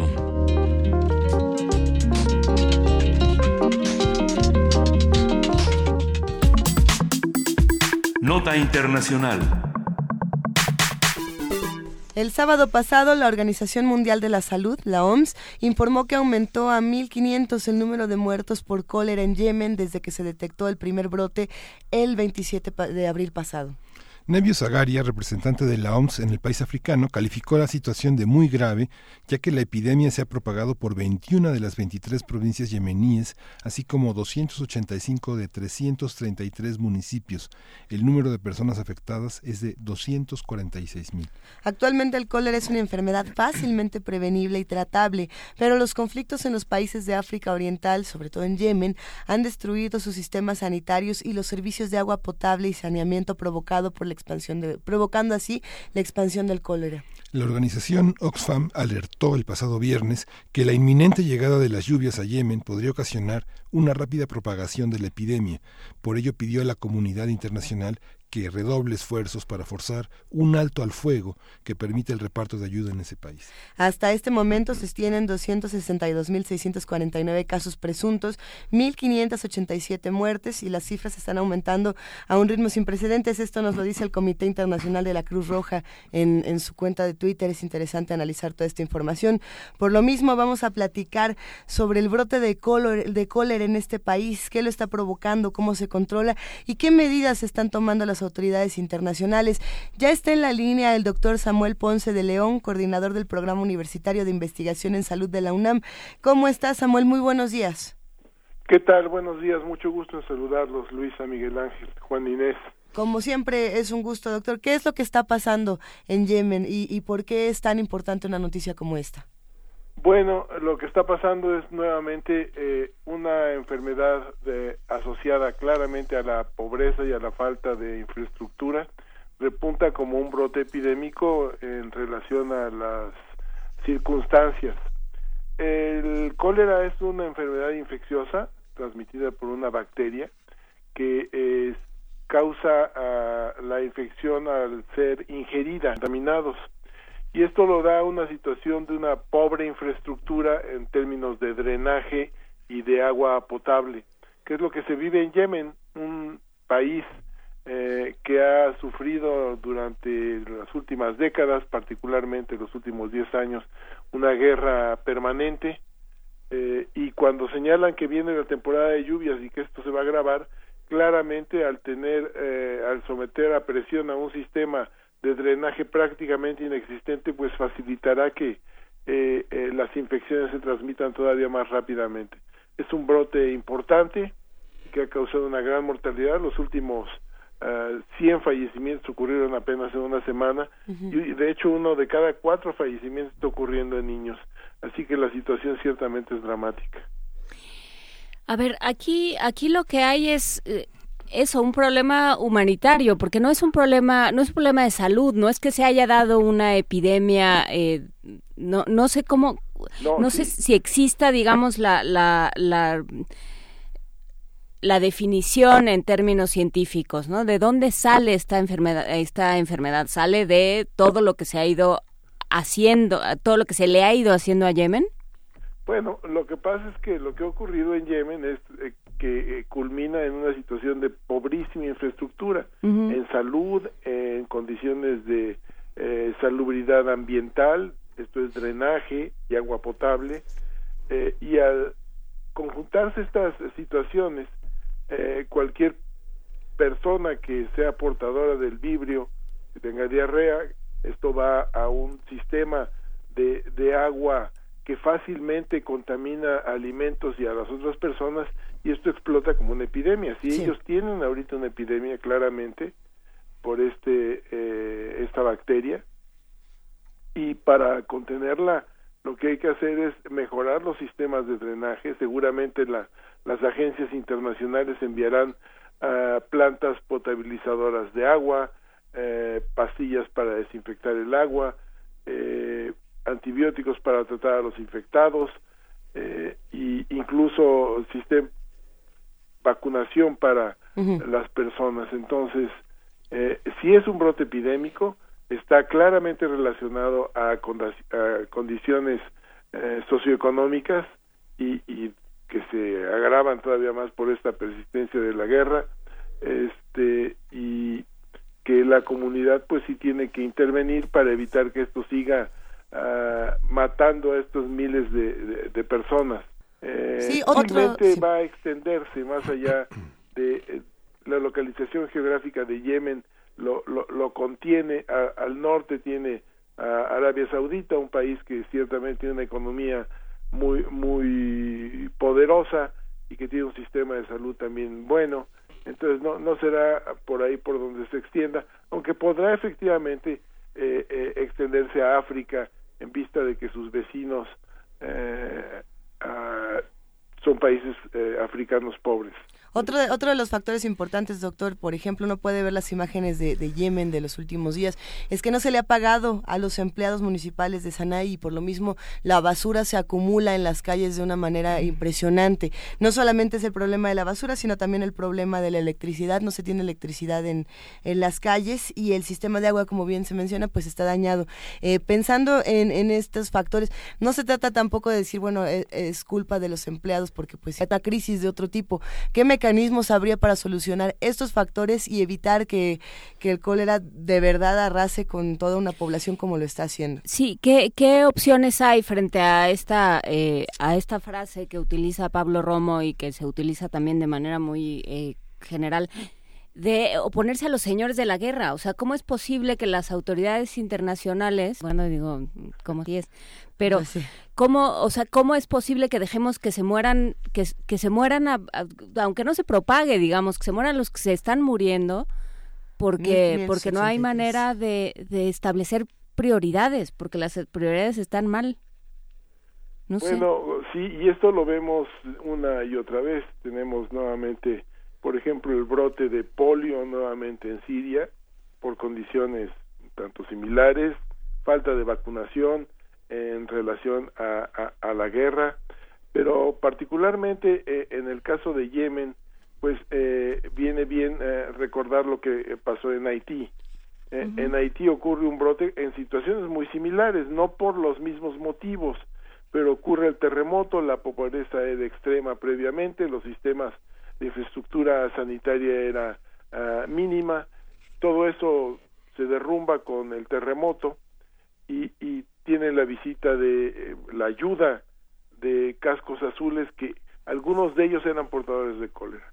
Nuevamente, el drenaje era tan malo que contamina a las comunidades y, y estalla un brote muy importante que de hecho en tamaño fue mucho más grande que lo que está ocurriendo ahorita en Yemen.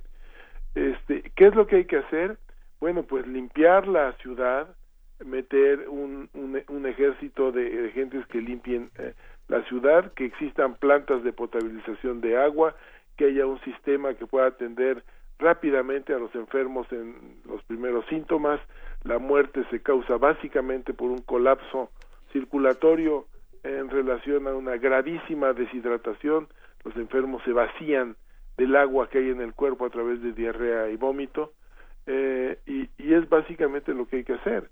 Entonces, tener una disponibilidad de, de agua potable, mantener un aseo mínimo, que eh, el drenaje se pueda recomponer, que la comida se eh, ingiera cocida, eh, eh, que hay una limpieza ambiental óptima y si es necesario y está disponible que se vacunen a los eh, grupos de población de mayor riesgo. Esas son las medidas que habría que instalar y seguramente lo que está planeando la OMS. Lo que pasa es que hacer eso en un país que tiene 25 millones de habitantes y que no tiene nada donde sustentarlo, ciertamente es difícil. Y bueno, se habla entonces de la OMS, se habla, por supuesto, de lo que está haciendo la Cruz Roja en este sentido. ¿Qué está haciendo UNICEF, siendo que los niños son los más afectados en, en Yemen? Eh, no podría responderte que está bueno, sí. ¿O qué tendría más bien que hacer? ¿Qué protocolos tendría que seguir para los bueno, niños, pues para la población infantil? más que eh, directamente UNICEF, es la Organización Mundial de la Salud la que interviene directamente. Todos son organismos que dependen de, de Naciones Unidas y, y hay una organización eh, mínima. Desde luego, la Cruz Roja participa con su instalación de equipos médicos. Seguramente Médicos Sin Fronteras, que son una organización extraordinaria, debe de estar también ya a- a participando eh, en la ayuda para controlar el brote eh, y, y tienen que organizarse internamente. Fue también uno de los problemas en Haití, que había poca organización entre las agencias. Eh, se ha aprendido de estos brotes, entonces seguramente tendrán que instalar buenos equipos eh, eficientes, bien coordinados para controlar esto.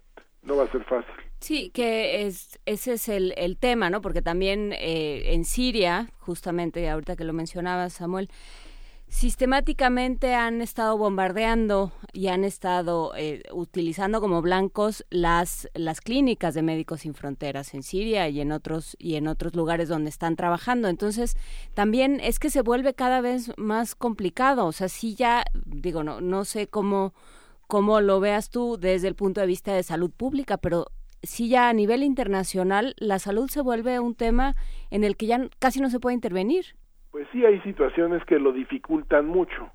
Eh, tenemos eh, la meta de erradicar polio desde hace ya más de una década. y No se había ha dado por erradicada Básicamente por situaciones de violencia regional, porque se limita las campañas eh, de, de vacunación. Pero desde luego el tema va mucho más allá de, de- de situaciones de violencia que ciertamente agravan el, eh, las condiciones y facilitan la transmisión, pero hay otras muchas, ¿no? Que eh, con la que convivimos actualmente. El crecimiento de la población facilita la transmisión, el movimiento de personas, la migración, eh, eh, el movimiento de, de comercial, todo esto facilita la transmisión de agentes, sean vectores como mosquitos o, o sean humanos portadores de enfermedades que eh, hacen de alguna manera pues sí inquietante el porque hay una mayor posibilidad de que ocurran epidemias eh, eh, en diversos sitios, ¿no? No necesariamente todas relacionadas a la violencia, pero en el caso de cólera particularmente, que es una enfermedad que se asocia básicamente a una higiene básica, ah, perdón por la redundancia, este el eh, tema es eh, una organización mínima, básicamente. A ver, y tenemos por aquí, tenemos más información, más de las cifras. Por aquí se dice que son eh, 5.000 casos diarios de, de cólera en Yemen. ¿Qué, ¿Qué otros padecimientos entonces podríamos encontrar, no solamente en Yemen, sino en otros países que sean eh, provocados por la violencia? Bueno, ah, quizás el, ciertamente el más significativo ahorita sería eh, la situación de, de, de polio en Siria. Hace poco más de dos Así es. semanas se reportaron ah, un brote de casos y, y que es dramático porque se ha concertado un esfuerzo mundial para erradicarla desde hace, insisto, muchas décadas y se ha estado a punto de lograr y, y de repente surge un brote en Pakistán, surge un brote eh, eh, en, en algún país africano, eh, ahora en Siria Todo esto claramente relacionado a, la violencia, a situaciones de, de conflictos armados, porque interrumpen las campañas de vacunación. Ya podríamos haber erradicado polio de no existir esta situación. Pues bueno, seguiremos muy de cerca lo que está ocurriendo en Yemen. Le agradecemos muchísimo, doctor Samuel Ponce de León, coordinador del Programa Universitario de Investigación en Salud de la UNAM, profesor de la Facultad de Medicina, especialista en Medicina Interna e Infectología, maestro en Ciencias en Epidemiología Hospitalaria por la Universidad de Virginia. Eh, hablaremos muy pronto, de verdad, muchísimas gracias. Mucho gusto, ¿eh? Muchas gracias. Saludos al público. Un gusto, como siempre. Vamos a escuchar música. ¿Qué les parece si seguimos con la curaduría musical de Gastón García Marinozzi? Vamos a, seguir escuchando a Leo Macia. Leo Macia, Embole, con el reputado tenor Gustavo López Manciti, que es un, es un habitual eh, reemplazo de Lelutier, y esta canción pertenece al espectáculo de 1995 y al disco Ópera, Castidad y Yogur Diet, y bueno, es muy importante. Para mí es un honor estar cantando aquí con vos.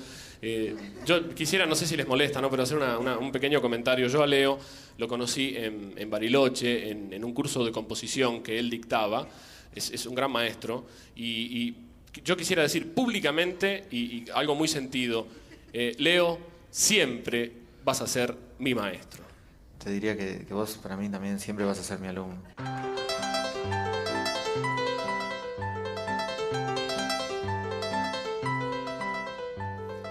Me pudren los respingos, me pudren los respingos, me pudren los respingos de Plácido Domingo. José Carreras, José Carreras, José Carreras, me desesperas. José Carreras, me desesperas.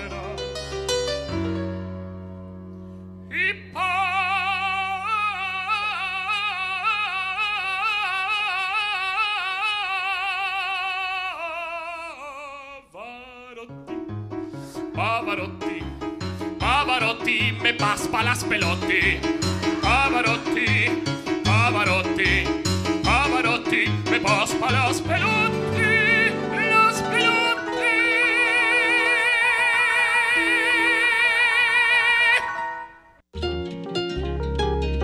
Primer movimiento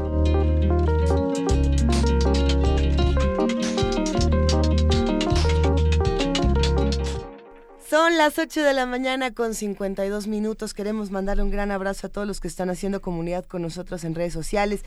A ver, por aquí tenemos a Takeshi, a Rosario Martínez, a Miguel Ángel Gemirán, a R. Guillermo, a Juan R. Marín.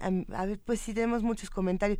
Sobre todo eh, eh, comentando el tema de, Lorenzo Meyer, ¿no? Y de lo que ocurría con, con Donald Trump y con este tuit en el que hacía todo este montaje de lo de CNN. Pero bueno, pues se quedan estas reflexiones interesantes, ¿no? Yo creo que también tenemos que atender lo que está pasando con los periodistas, que, era lo que también platicábamos el día de ayer, atender lo que pasa con los periodistas en nuestro país, atender con lo que pasa con los periodistas en todo el mundo. Por supuesto, y, ver que es... Eh, la, la, siempre resbalosa y complicada relación con el con el poder, ¿no? Y, y, y siempre, pues, las agendas que tienen unos y otros, ¿no? Las agendas que tienen que tienen los políticos, que tienen los funcionarios y las también las agendas y los intereses y, y los objetivos últimos que tienen ciertos periódicos o ciertos medios o cualquier medio, porque bueno, pues no hay tal cosa como creo, no existe un medio que pueda llamarse objetivo, no, no creo demasiado en la objetividad periodística. Bueno, eh, uy, ese sería tema como para una gran mesa que deberíamos hacer en curso de verano. Bueno, la objetividad periodística se construye con las fuentes. ¿no? Esa es la... Y con la variedad. Sí, con la variedad de fuentes. Oigan, ya tenemos una llamada interesante aquí en Primer Movimiento. ¿Qué vamos a escuchar a continuación, querido Miguel Ángel? Eh, tenemos a Rick Maciel. Rick Maciel eh, tiene un proyecto, un proyecto eh, vinculado a, la, a, la, a, lo terapéutico del autismo y el síndrome de Down a partir de un espectáculo y del manejo de juguetes que son un, un instrumento especial para que los niños con autismo puedan involucrarse en en la vinculación con, con, más personas, con otros, eh, con otras personas semejantes a su trastorno, su padecimiento. Y bueno, ya está en la línea. ¿Cómo estás, Rick? Hola, ¿qué tal? ¿En qué consiste esta labor eh, tan importante para, eh, para promover y para que entendamos en qué consiste el autismo y el síndrome de Down? Bueno, de entrada, gracias por el espacio. Es importantísimo para todos nosotros como institución eh, dedicada a las artes en el mundo del Down y en el mundo del autismo, eh, que se nos abra ese espacio, ¿no? Es un poco compleja la pregunta porque el mundo del autismo en sí es súper complejo, ¿no? Eh, nuestra institución está a cargo básicamente de jóvenes, eh, no niños, jóvenes con diagnósticos sumamente severos dentro del mundo del autismo, pero también dentro del mundo del Down. Eh, e incluso nos hemos abierto a otro tipo de padecimientos, ¿no? ¿Y cómo es el trabajo que llevan a cabo? Ok, nuestro trabajo, eh, mi postulado, por ejemplo, es las artes como ciencias exactas. Y partiendo desde ahí podrás entender que vemos las artes como un medio de sanación literal. Y bueno, si nos vamos al pasado, nos damos cuenta que muchísimas de, de, de los fundamentos de la medicina eh, contemporánea están basados en, en, en terapias antiguas, eh, milenarias, que tenían que ver con el sonido, que tenían que ver con energía, ¿no? Eh, desde fuera, Halo Between, que es el nombre de nuestra institución, y también de nuestro performance, porque al mismo tiempo es eso, tiene varias caras, se ve como musicoterapia. Realmente eh, es diferente, es diferente. El punto es aquí la sanación a través del sonido y, y la influencia que tiene el sonido realmente dentro del mundo del autismo, del Down, es, es, es eh, gigantesco. Oye, Rick, permíteme preguntarte, tú has sido Claro. instructor e investigador de artes sonoras en, en muchas partes de Estados Unidos desde hace ya muchos años y, siendo tan joven además, pero es interesantísimo pensar que Halo Between también está proponiendo este performance, es decir, eh, estamos pensando en, en todas las, las maneras en las que el arte sonoro puede llegar a, a- a nuestro sistema en Radio UNAM, por supuesto que hay una tradición de, de performance sonoros interesante. Eh, ¿qué, qué sonoridades son las que ustedes exploran? Eh, sea para sanación, sea para, para también acercarnos a, a estas temáticas, para las diferentes maneras de acercarnos al sonido. Creo que tiene mucho que ver con, con, con tu pregunta y es muy pertinente porque eh, es cierto que lo nuestro es, es, es también un performance sónico, yo diría más que sonoro, ¿no? Ok. Eh, yo soy eh, ingeniero también de audio y soy testigo de lo que las frecuencias hacen en un cuerpo. Entonces, la verdad es que me tendría que remontar un poquito al pasado, en donde yo abandono como mi zona de confort al dejar guitarras, pianos, eh, bajos y todo tipo de instrumentos formales, ¿no? Para poder experimentar en un mundo nuevo. Y ese mundo son los juguetes. Entonces, Halo Between nace ahí, en el mundo de los juguetes, ¿no? Dejando de lado todo lo demás. Cuando te digo que, que, que se llega a ese punto en los juguetes, pues también se hablan de frecuencias, ¿no? Los juguetes eh, sónicos infantiles, eh, la mayoría de las frecuencias que avientan tienen algo que se llaman eh, armónicos, porque el juguete está constituido como eso, como tal, como un juguete, ¿no? No es perfecto. Y entonces la cantidad de armónicos que son combinados al mismo tiempo van creando como una atmósfera diferente a la que crearía una guitarra, a la que crearía un bajo por sí solo, ¿no?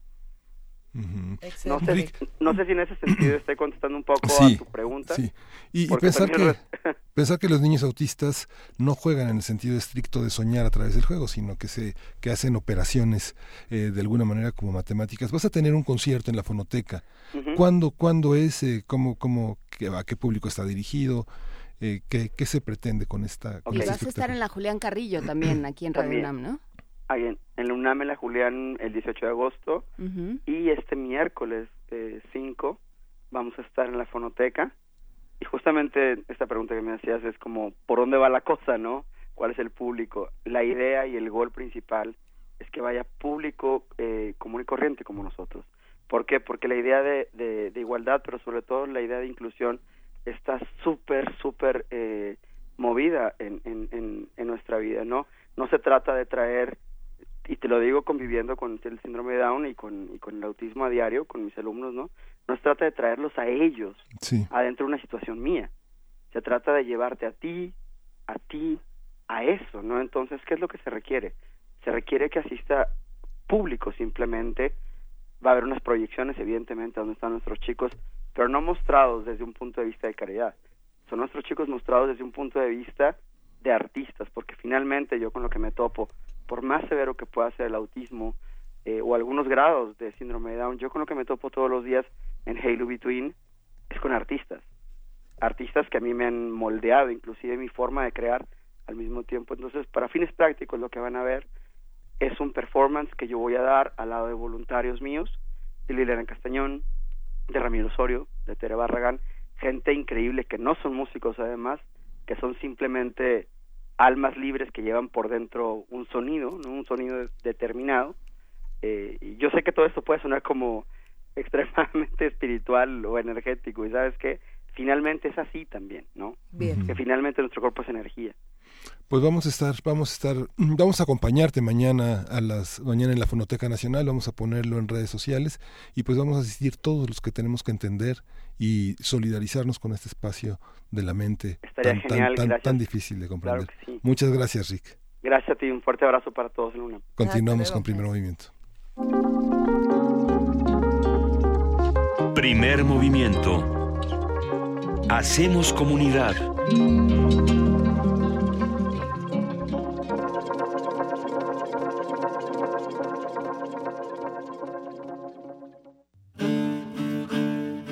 Sumérgete en la música del planeta. Encuentra las perlas acústicas en el Mapamundi. Salpicadas desde Radio Nacional de España, Mundofonías. Una producción de Juan Antonio Vázquez y Araceli Zigane, creada para divulgar los ritmos del mundo. Sábados 6 de la tarde, por el 96.1 de FM. Radio UNAM. Esta cadencia es daga y rosa, Clandestina pelea de arrabal. o agitada efervescencia de emociones. Retransmitimos el programa especial de 100 años de tango. Uno de los conciertos que fueron parte de las celebraciones por los 80 años de Radio UNAM. El 4 de julio a las 3 y media de la tarde y el 8 de julio a las 5 de la tarde. 96.1 de FM. Radio UNAM. Experiencia sonora. Dicen que hablando se entiende la gente.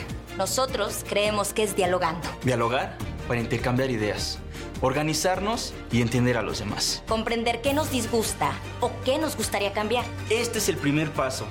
Por eso, participemos en las más de 600 mesas de diálogo que habrá por todo el país. El diálogo es muy importante para el futuro de México. Infórmate en INE.mx y participa. Toma la palabra y hazla valer. Instituto Nacional Electoral, INE. El antiguo colegio de San Ildefonso exhibe la muestra Leo Matis, el muralista de la lente, a 100 años de su nacimiento, que reúne 81 fotografías, además de dibujos, caricaturas y notas periodísticas sobre este maestro de la lente, que contribuyó en forma decisiva para el desarrollo de la fotografía en América Latina y ofrece una visión integral de las cualidades estéticas de su obra. Leo Matis, el muralista de la lente, a 100 años de su nacimiento, se puede visitar en el antiguo colegio de San Ildefonso. Ballets de todos los tiempos. Música medieval, barroca, moderna. Los sonidos que hacen mover al cuerpo en un solo programa. Diáspora de la danza, lunes a viernes a las 6.40 de la mañana y su retransmisión a las 3 de la tarde. Por el 96.1 de FM. Radio UNAM. Llegar a Dios por medio de la muerte es el tema que Santa Teresa de Jesús trata en sus poemas y que puedes escuchar en descargacultura.unam. Aquella vida de arriba, que es la vida verdadera, hasta que esta vida muera, no se goza estando viva. Muerte, no me seas esquiva, viva muriendo primero, que muero porque no muero. Visita www.descargacultura.unam.mx. Primer movimiento. Podcast y transmisión en directo en www.radiounam.unam.mx.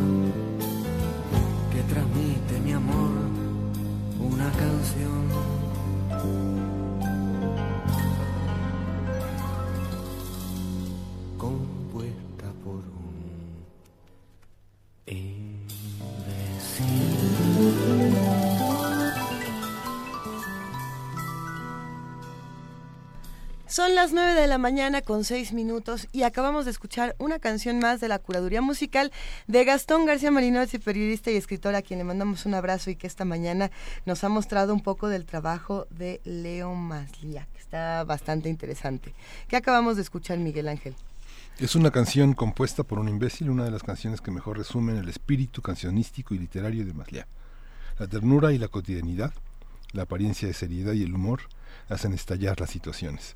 Aquí la canta junto a la cantante uruguaya Lise Lange, que es el del disco I Like, I I Rock. Venga, pues los invitamos a que se queden con nosotros. Seguimos aquí en esta tercera hora, Juana Inés de Esa, Miguel Ángel Quemain y Luis Iglesias, y los invitamos a que se preparen porque en un momento más vamos a hablar de poesía necesaria. Y nada más para recordar, bueno, muchas presentaciones. Ayer tuvimos aquí a poetas jóvenes, pero queremos que todos construyamos esta poesía entre todos. Así que si tienen recomendaciones, recuerden escribirnos con el hashtag poesía necesaria. También estamos en arroba P en diagonal primer movimiento UNAM. Y si nos quieren mandar poemas, postales sonoras, si nos quieren mandar comentarios más largos para que sigamos haciendo eh, comunidad entre todos, estamos na- en Ay, el... mándenos postales de sus vacaciones, ¿no? Ustedes que si quieren, no importa, aunque sean aquí, aquí junto, en la Narvarte. ¿no? ¿Aquí en la Narvarte? Sí, en donde estén ustedes de vacaciones, ustedes que sí están de vacaciones. Que nos manden una postal. Mándenos una postal. Primer ¿Qué, están- movimiento. qué andan haciendo? Primer movimiento UNAM arroba gmail.com. El teléfono es 55 36 43 39. Y prepárense porque además tenemos regalos y muchas cosas más. Vamos a Poesía Necesaria.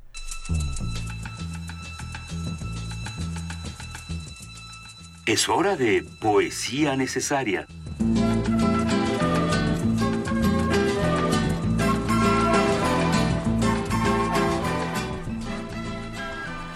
Poesía Necesaria, Juana Inés de esa. Pues, pues no sé. eh, Siento que a los chilenos les robaron el primer lugar de la Confederación. ¿eh? Hijo. Pero francamente No lo lo de habíamos menos. platicado, pero sí. No, pues no lo habíamos platicado porque francamente no es nuestro tema ni nuestra área ni, y, y no es lo que más nos preocupa en la vida.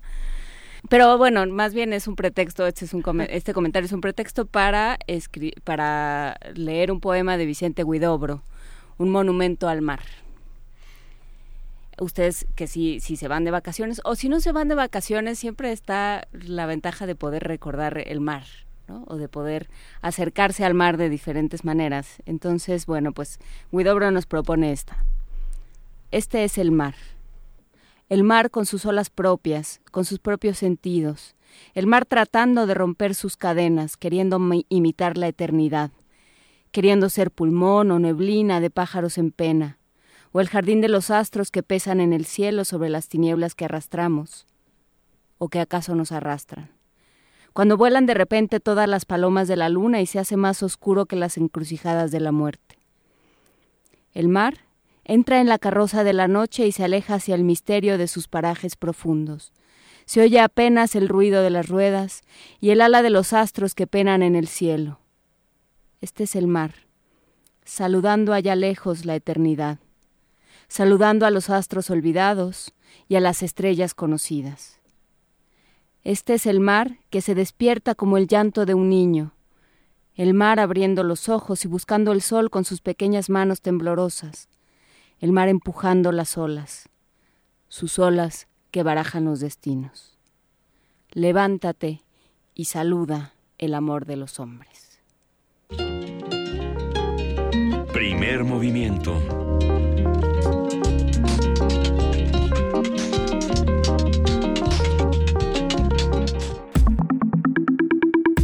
La mesa del día. El cartel cinematográfico tiene el propósito de promover una película y generar audiencias. Desde la primera presentación del cinematógrafo que ofrecieron representantes de los hermanos Lumière en México en 1896, se mandaron a imprimir una serie de programas que mencionaban las funciones y el teatro donde serían exhibidas las primeras películas. En 1936, cuando se consolida la industria cinematográfica en México, el cartel era considerado como un elemento indispensable para la promoción del cine. Desde ese año y hasta finales de la década de los 50, en el periodo conocido como la época de oro del cine el diseño del cartel también vivió una época dorada. En ese periodo los carteles no eran firmados por sus autores, pero gracias a algunas investigaciones se ha podido conocer el nombre de muchos de ellos. Y bueno, a partir de su estudio Sueños de papel, el cartel cinematográfico mexicano en la época de oro, vamos a conversar con Armando Bartra sobre los carteles que promueven las películas, sus características, propuestas gráficas y peculiaridades. Armando, muy buenos días, qué gusto escucharte, ¿cómo estás? Muy, muy bien, muy buenos días, este Luisa, muy buenos días, Juan Inés, muy buenos días, Miguel Ángel. Buenos días, eh, Armando Bartra. Cuéntanos, eh, de entrada, este asunto de la época de oro del cine mexicano, ya traes un epígrafe de Monsiváis que lo pone en bastante duda, ¿no? Claro, eh, ahora que estaban haciendo la presentación, ironizaron con lo de la época de oro. sí, hay una época de oro de la radio, del cine, del cartel, de la historieta. es una época de oro no necesariamente por la calidad individual de las piezas y de los autores, que la hay, sin duda la hay, tanto en el cine como en la historieta, como en el cartel, eh, eh, cuanto por el éxito de público, por la abundancia, por la, por la, por la masificación de, de quienes son consumidores de estas formas de arte industrial, de arte popular, y por eh, quienes son productores de las mismas. Hay, hay pues un auge, eh, las películas mexicanas se ven, los carteles mexicanos se difunden, eh, las historias mexicanas se, se compran, este eh, la radio llega a todos los hogares y esto eh, hace que nos marque culturalmente. Somos hijos de esa época de oro los que tenemos suficientes años y los que no pues somos eh, herederos de ella indirectamente porque nos ha llegado su reverberación su eco. Y ahí hay hay obra hay obra valiosa este, no hay duda en el cine que podemos encontrar películas que no solamente marcaron a una generación sino que hoy podemos ver con muchísimo gusto, como nosotros los pobres, por decir algo, para no ponernos a hablar de Buñuel, que ha sido consagrado mucho antes. Y en el caso del cartel cinematográfico hay la obra de un autor en particular, este, destaco a uno, pero en realidad son una legión, que es, eh, que es este Josep Renau, un, un, valenciano, un español, eh, que como tantos llegó a México este, este, escapando de la España del franquismo, que junto con su hermano Juanino y muchos otros le dieron un carácter extremadamente eh, extremadamente sólido en términos estéticos al cartel cinematográfico utilizando su formación como pintores utilizando su conocimiento del cubismo etcétera. Entonces e, es una época de oro desde el punto de vista industrial que es lo que destaca Monsiváis diciendo que bueno el cine era malo y era mala también en general la producción historietística y eran malos muchos de los carteles, francamente grotescos, pero hay ahí obra valiosa y de esta obra se pueden ocupar también. Forma parte de la historia de las representaciones en México. ¿Qué, qué tanto está vinculada a la, a la plástica, como lo acabas de señalar, el cubismo, hay muchos aspectos expresionistas y, y, aspectos del diseño que llegan justamente con el exilio español y de, de los cuales el periódico El Nacional, con Rejano, este, novedades, todo esto van a tener una consecuencia muy importante. Así, es. ¿no? ¿Cómo, cómo, ¿Cómo se expresa en términos del diseño, en términos de la plástica y en términos de la ideología? Sí, eh, bueno, lo primero que habría que decir, lo, lo, acabas de señalar, pero darlo por supuesto y no, ya tan, no es tan supuesto, es que el cartel tiene más que ver con la plástica tiene más que ver con la tradición pictórica, tiene más que ver, si quieres, con el expresionismo, con el cubismo, con la tradición del cartelismo este no cinematográfico europeo y hasta mexicano, eh, que con el cine. Eh, aunque tratan de cine, aunque la gente las asocia rápidamente con las películas que están eh, que están tratando de publicitar, en realidad el cartel y el cine tienen una relación estética, una relación plástica, una relación formal muy remota, incluso una relación anecdótica muy remota, porque sucede, es un hecho este, verificable, creo que también sucedía en otras partes del mundo, que el que hacía el cartel no había visto la película. El que hacía el cartel le pasaban unas fotografías, fotografías de filmación, eventualmente estiles, le pasaban algunos, eh, algunos datos, le pasaban unas imágenes de, de, lo que había que destacar, le decía, mira, pones a María Félix, pones a Pedro Armendáriz, pones esta escena de fondo y, y, y haz lo que quieras, no vas a ver la película. Entonces la estética del cartel poco tiene que ver con la estética de las películas, tiene más que ver con lo que se decía antes. En el caso de México, yo creo que tenemos toda una tradición de una de un arte, digamos, eh, de un arte popular, de un arte en las esquinas, de un arte eh, que se colgaba este, en, en, en mecates este, para exhibirlo en las calles. Vamos desde Vanegas Arroyo y toda su producción gráfica, con gente como Posada, con gente como Manilla. Eh, años después, este, por un lado, el taller de la gráfica popular, y con los múltiples eh, carteles que hizo, pero también los estridentistas, gente como Alba de la Canal, etcétera, que introdujeron por otro lado la estética del cubismo y del vanguardismo, eh, y bueno, inevitablemente el, uh, el, el muralismo, no solo porque el cartel por sus dimensiones y porque lo tienes que ver desde lejos, tiene que eh, enfrentar los mismos retos que el muralista, sino también por razones técnicas. Buena parte del cartel mexicano de la época de oro se hacía con pistola de aire eh, y esto eh, estaba relacionado también con el uso que, por ejemplo, Siqueiros venía haciendo desde que estaba en Estados Unidos y después en México de la pistola de aire y que este eh, Josep Renau, que trabajó con Siqueiros en muralismo y que había hecho murales en España con pistola de aire, traslada eh, el, el, sistema de la pistola de aire y, y, y lo que hoy llamaríamos este uh, los uh, perdón encontraré la palabra en el momento adecuado eh, lo que hacen los chavos en las paredes. Grafiteros. Exactamente pero no estoy hablando de los grafitis sino estoy hablando de los esténciles ah. el uso del esténcil para para dibujar carteles. Eh, entonces todo esto conforma una estética que tiene mucho más que ver con los movimientos plásticos que con el cine en cuanto tal hay también un vínculo con el muralismo si piensas que se trata de, o sea, que, que ambas eh, expresiones pictóricas tienen una vocación sintética y una vocación narrativa. Tienen que contar una historia muy rápido, en, en el caso de los carteles, en una imagen o en dos, cuando mucho, ¿no? Cuando se utilizan superpuestas.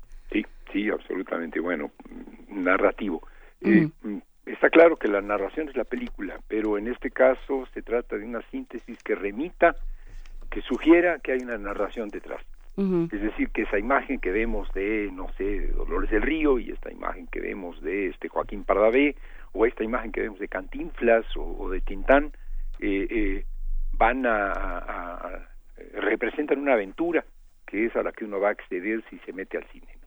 Eh, no es tanto narrativo, no es eh, propiamente, bueno, hay algunos carteles que sí, pero hay otros que definitivamente no, no este, están más cerca del cubismo eh, que de una pintura, diríamos, de, influencia de, del, del, romanticismo, más narrativa, más anecdótica. No necesariamente son anecdóticos los carteles, sin duda los hay, pero no necesariamente. Pero sí remiten a una historia, a una narración a la que uno puede acceder y de la que algún instante congelado nos están mostrando, ¿no? Un hombre con una pistola, una mujer este eh, siendo arrastrada por el suelo, niños este, llorosos este, abrazando las piernas de su madre. Es en ese sentido la referencia a una narración que nos espera si entramos al cine. ¿Cómo, ¿Cómo entonces pueden convivir estas dos narraciones? Es que me, me, quedé pensando, estoy viendo las ilustraciones de este maravilloso libro, a ver si podemos compartir algunas en redes sociales, porque esta de qué lindo chachachá, bueno, es, es una verdadera joya de Ernesto García bueno, y Cabral. Escuela de Maridos también no, es una maravilla. Es, es, una maravilla, pero me quedé pensando en las dos narrativas, por un lado uh -huh. la del cartel y por otro lado la de la, la, película misma, como bien mencionas Armando Bartra, pero también me quedé pensando en todos los diseñadores que jamás van a ser reconocidos por este sí. trabajo. Eh, el nombre del ilustrador a lo lo mejor por ahí eh, Ernesto García Cabral y demás. Pero ¿qué pasa con una gran cantidad de diseñadores que entraban a tipografías, que entraban a hacer todo este tipo de diseños y, bueno, pues quedaron olvidados?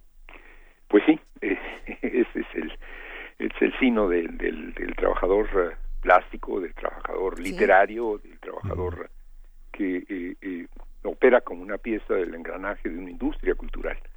La industria cultural, por lo general, por lo general, hay veces en que también el nombre del autor, del dibujante, del pintor, del actor, del director, del, fotógrafo, del músico venden, pero por lo general el producto no se vende por su autoría, ¿no? Hubo que pelear para que se reconociera que estos productos industriales tenían autoría y que eran, por lo tanto, responsabilidad de una persona, de un grupo de personas. Y si no tienen autoría y si el autor el autor no vende, pues entonces el autor pasa desapercibido.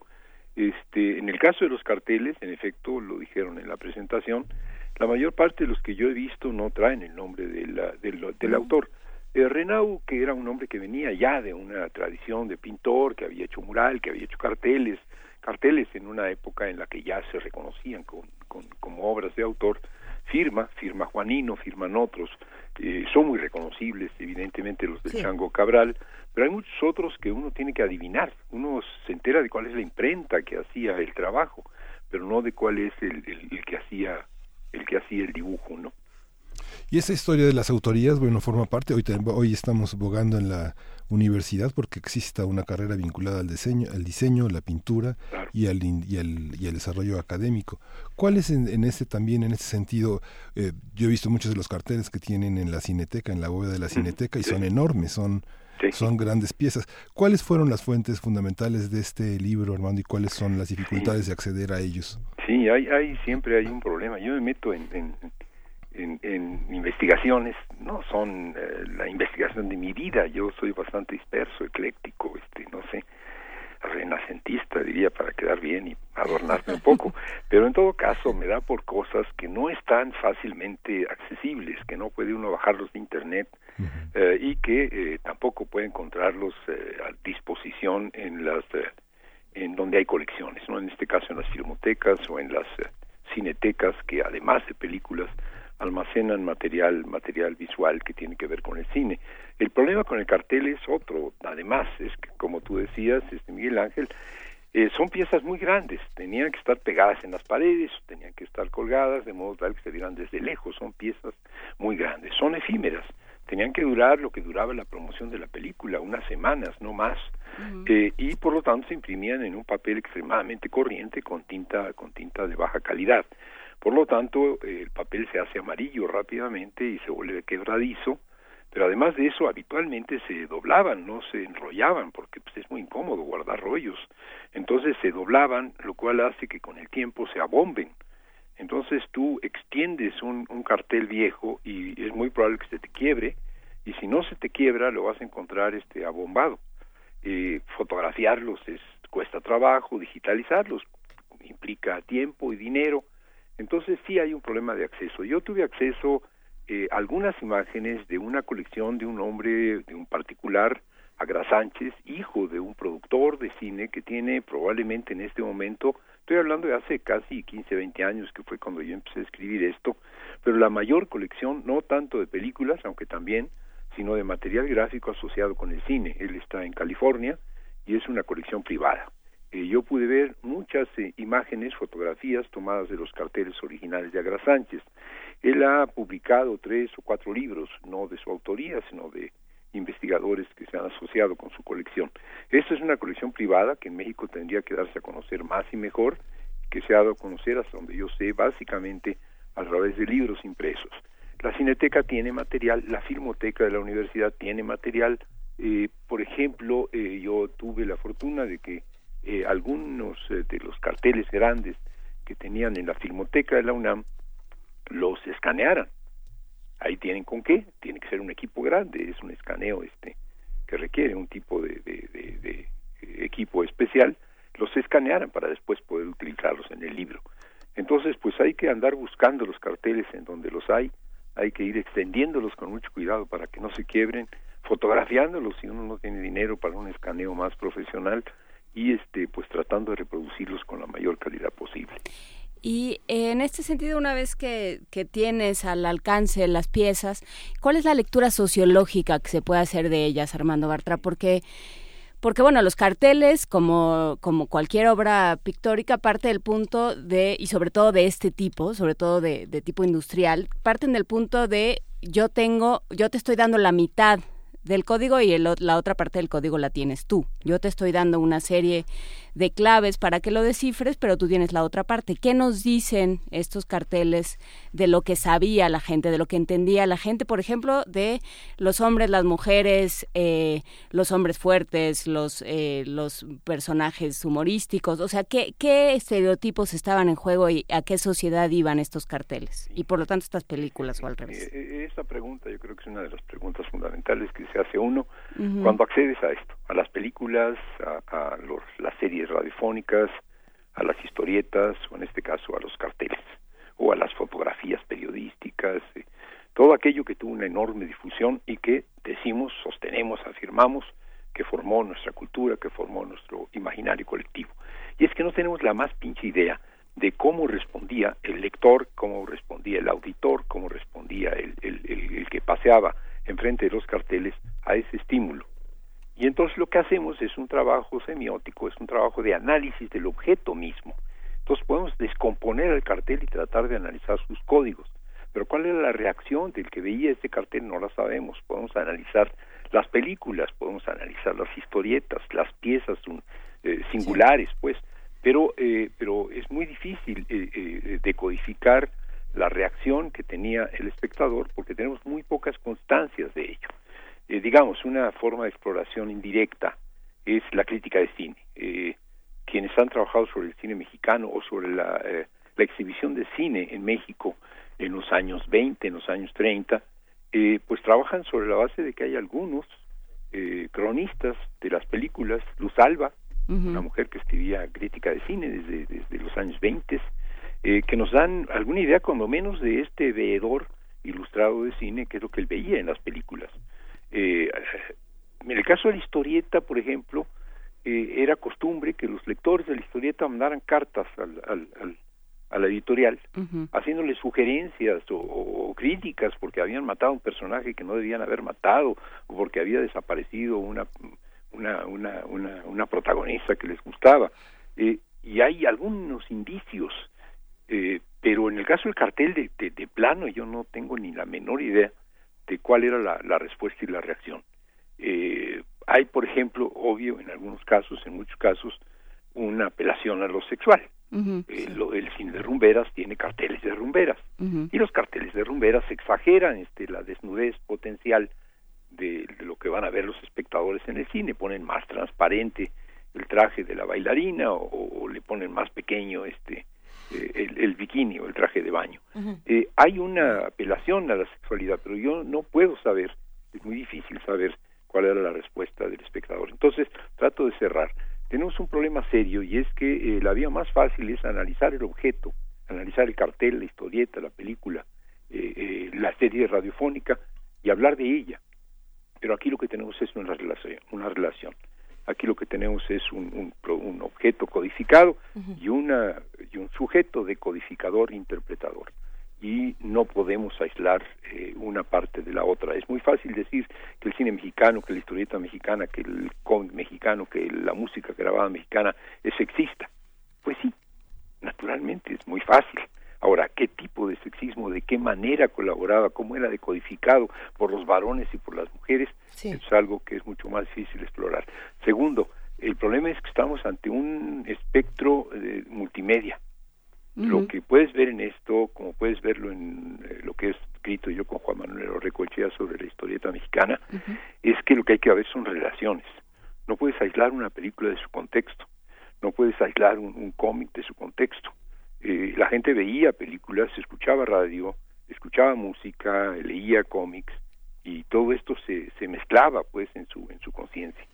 Eh, las películas tienen que ver con, con, con, los cómics, los cómics tienen que ver con la radio, la radio tiene que ver con la música, este, todo esto tiene que ver con el teatro de revista, eh, con la fotografía, con las revistas, este, con las revistas de, de chismes.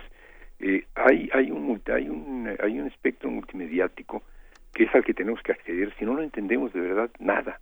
Y si tú ves un, un, un cartel que está haciendo, este, está haciendo contacto con imágenes que se difundían en fotografías, con cosas que aparecían en las historietas, con la imagen que se tenía de tal o cual personaje en una serie de películas anteriores. Eh, y bueno, pues el investigador lo más fácil es delimitar su objeto de estudio, ¿no? Tu unidad de análisis. Yo voy a ocuparme de esta película o de estas tres películas y nada más, porque si no me disperso. Sí. Pero la- el espectador no podía hacer eso y no hacía eso, y los autores tampoco.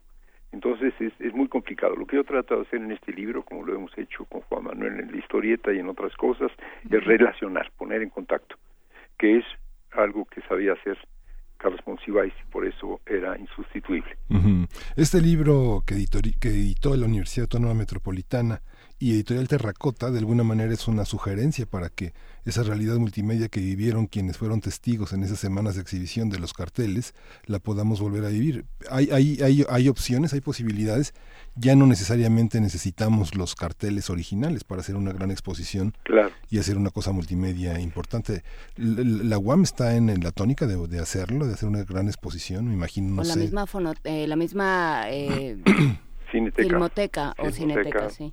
Sí, pues el problema es dinero. Sí. Bueno, no, la idea es muy buena, ¿no? Yo creo que la idea es excelente. Se ha hecho, en torno al cine se ha hecho, ¿no? Eh, creo que el cine como eje, como sujeto, este, nos permitiría hablar de fotografía, hablar de, hablar de música, eh, de las propias películas como tales, de los carteles.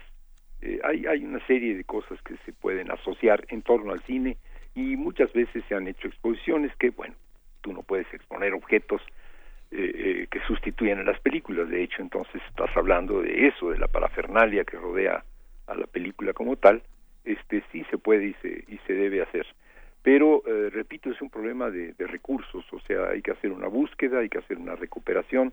Yo diría que, que una de las cosas que se podrían empezar a hacer más seriamente es, eh, es organizar la memoria del cartel cinematográfico mexicano eh, ya no digamos la exhibición, ya no digamos este eh, una exposición, etcétera, sino simplemente su memoria, lo que tienen los particulares, lo que tiene Agra Sánchez en específico. Eh, yo creo que él debe haber avanzado muchísimo en la digitalización. Es algo que yo no he seguido, no es un tema en el que yo esté hoy. Eh, lo que tiene la filmoteca, lo que tiene la cineteca, lo que tienen otros particulares. Este y bueno, hoy tenemos la posibilidad de escanear y te- podemos eh, podemos tener en un soporte digital material que en el soporte original inevitablemente se está degradando y es Claro. incómodo y complicado de guardar. Eh, yo creo que esta sería la primera tarea, eh, que tuviéramos un área de investigación. En este caso, quizás no sería solo el cartel, los stills, las fotografías de filmación, son materiales muy muy interesantes también los dibujos publicitarios de los periódicos este las gacetillas hay toda una parafernalia eh, que creo yo que valdría valdría la pena recuperar es una buena idea hay que vendérsela a alguien Guadalupe Ferrer, si nos estás oyendo. Que, que nos haga caso. Oye, hermano, te- Eh, Guadalupe me ayudó muchísimo. A ver, Si no hubiera sido por Guadalupe, algunos carteles que están aquí no hubieran estado aquí.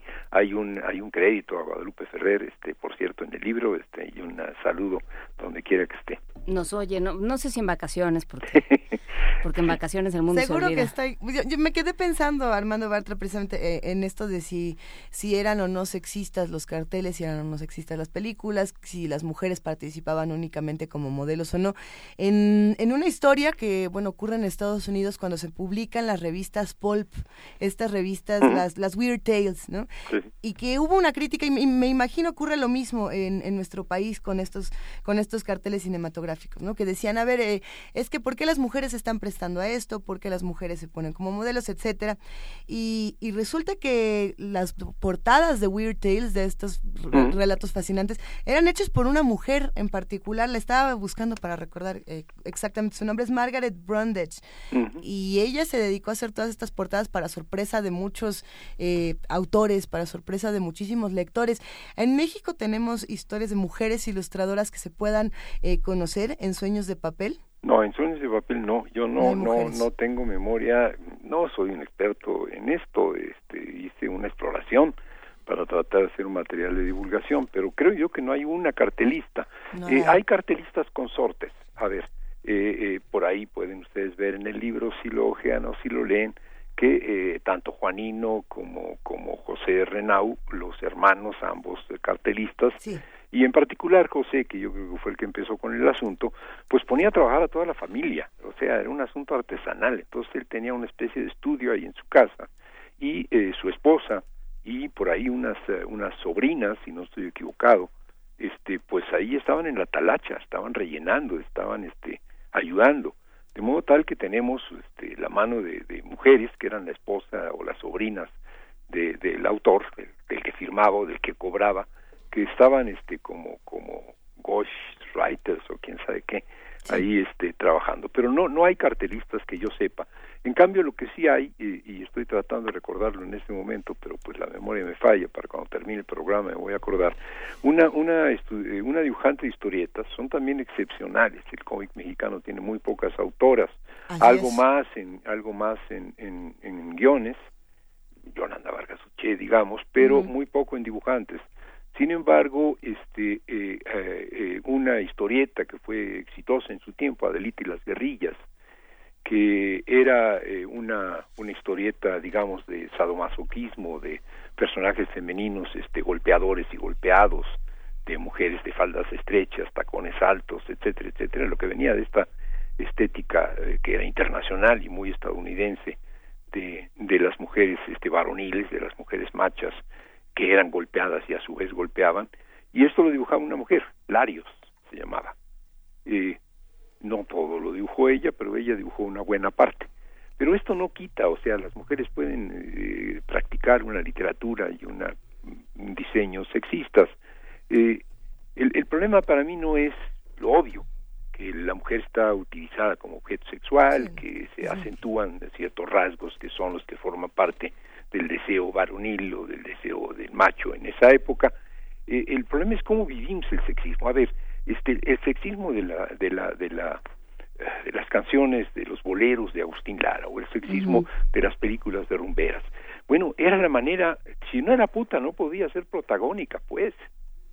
Entonces, si alguien quiere tener deseos sexuales, pues tiene que aparecer como puta, pues que aparezca como puta, si esa es la manera de reconocerle a la mujer el deseo sexual el deseo a, a, a ser satisfecha sexualmente y a participar activamente de la vida sexual y no como un ser pasivo. Bueno, va lo uno por lo otro, es decir, salieron de, de, de ser la madre abnegada, de ser este eh, la hermanita protegida, a ser este mujeres de la calle, pues las mujeres de la calle son putas. Eh, yo creo que, que, que el sexismo tiene que ser visto y tiene que ser leído de manera un poco más compleja. Eh, y esta complejidad, en efecto, la podemos encontrar en el cine. Eh, no creo que tenga tanto que ver con quién es la autora eh, o autor. Tiene que ver con eh, una cultura eh, y una y una serie de, de, de, códigos que son a los que se sujetaban tanto los autores o autoras como los editores, los productores, los directores en el caso de las, de las películas. Pero habría que hacerlo, es, es, interesante. A mí me fastidia mucho que alguien descubra lo obvio. Son sexistas, pues sí, son sexistas. Son clasistas, pues sí, son clasistas. Son racistas, pues sí, son racistas. Sí, Pero lo importante, no nada. sí, lo importante de la medida, de poder verlos en conjunto, es también darnos cuenta que estamos eh, ya bastante lejos de, toda esa, de todo ese mundo. Hemos, hemos avanzado significativamente y ya en muchas representaciones no tienen cabida ese, ese tipo de, de visualizaciones de la mujer que ejerce su sexualidad pero es castigada, del hombre que es víctima del clasismo y es eh, marginado, excluido, etcétera, ¿no? Sí. Creo que en el sexismo algo, algo hemos avanzado, algo hemos avanzado. Habría uh -huh. que preguntarle aquí a, a, nuestras compañeras Luisa y Juana Inés que tanto sienten que hemos avanzado. Pero en lo, lo que... dejamos para otra charla. No, no, no, no, Yo me, me remito a, a, una conversación que tuvimos con una mujer de Al Jazeera que nos decía, no, no, o sea, si ustedes se quejan, que, quéjense, pero, pero la vida puede ser muy distinta, digamos. Los niveles pueden llegar a mucho más. Algo se ha avanzado, desde luego. Claro. Eh, ¿Con qué más te, ha, te encontraste, digamos, al, al, momento de hacer esta investigación? ¿no? Por ejemplo, hablas de esta ilustradora que es de es de otra investigación, digamos, sí, es sí, sí, como diría, ajá, Michael Ende es otra historia que deberá ser contada en otra ocasión. Así es. Pero eh, Pero ¿qué pasa con, eh, con esto de carteles cinematográficos? Eh, ¿Con qué, qué sorpresas te encontraste? Mira, quizás la sorpresa mayor es, eh, es el papel muy importante que jugaron los, los llamados refugiados, los que venían huyendo de la guerra civil. no es solo Renau, sino que son cuando menos una docena de, de pintores, de ilustradores, eh, y, uno encuentra que, que los que en otro ámbito este, también tuvieron una gran influencia, yo estudié alguna vez filosofía en la UNAM, y entonces ahí tenías a los que venían, a los españoles que habían hecho también escuela, eh, enseñando y, escribiendo y produciendo filosofía, eh, en el ámbito de la literatura te encuentras a los literatos, en el ámbito de la pintura te encuentras a los pintores, es decir, la enorme influencia del exilio español en este caso en el cartel cinematográfico. Eh, mm, ¿Por qué es importante? Bueno, porque en términos de, del look, en términos de la imagen, en términos de la estética del cartel, creo que particular eh, eh, eh Josep Renau es fundamental. Pero desde otro punto de vista, el problema es que yo soy también del exilio español. Aunque muy pequeño, yo llegué a México ya en los años en los años 40, hacia fines de los 40, pero finalmente era la segunda generación del exilio, ¿no? Los que salían ya durante el franquismo porque no habían podido salir antes. Eh, las peñas de café en donde se reunían los españoles, el Tupinamba, el Chufas, este, eh, el Hórreo, eran lugares a los que yo iba, aunque de muy pequeño, a los que sé que iba mi padre o a los que sé que iba mi tío. Entonces esto, este libro, que está dedicado a mi padre, por cierto, me, me remitió a una, a una generación a la generación del exilio, eh, que bueno, sí hacía estos carteles, bueno, sí influyó sobre la cultura mexicana. En el caso de, de Renau participó en uno de los primeros carteles, eh, grandes murales hechos en México con pistola de aire, este, pero que desde otro punto de vista pues son parte de mi propia biografía. En ese sentido, este, el, el, el estar explorando estas cosas que yo no conocía antes, me llevó a recordar eh, cafeterías a las que sí llegué a ir, como el Tupinamba o el Chufas, este, eh, con mi padre o con mi tío. Si uno nunca sabe dónde se va a encontrar el pasado. Exactamente. Por fortuna.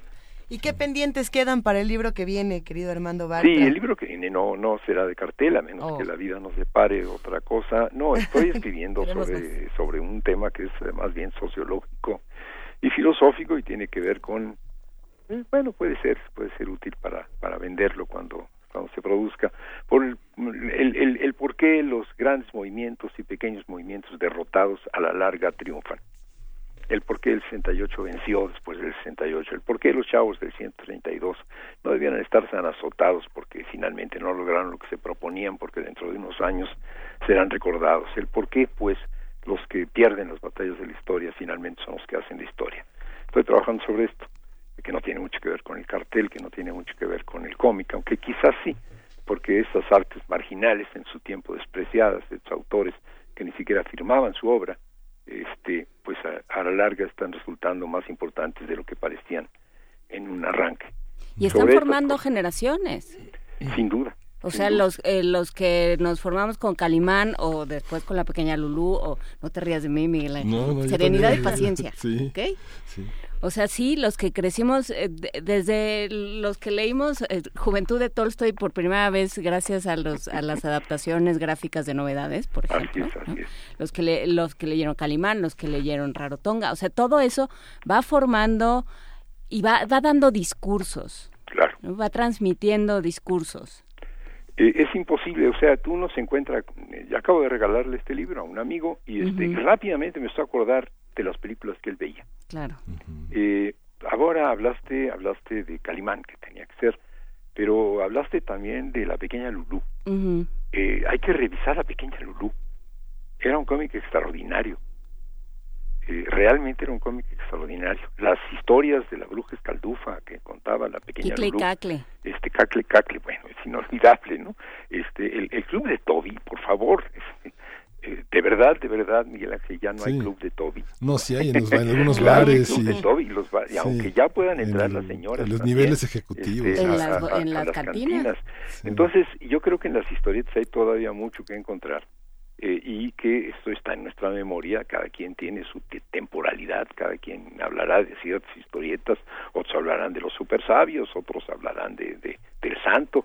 Por aquí nos Este, están mencionando al libro Vaquero de Jorge Aviña. Así es, así es. Bueno, pues sí. te- el libro vaquero, por un lado, la, la novela semanal, la novela policíaca, es muy difícil cronicarlas porque son volumen, porque son obras no seriadas.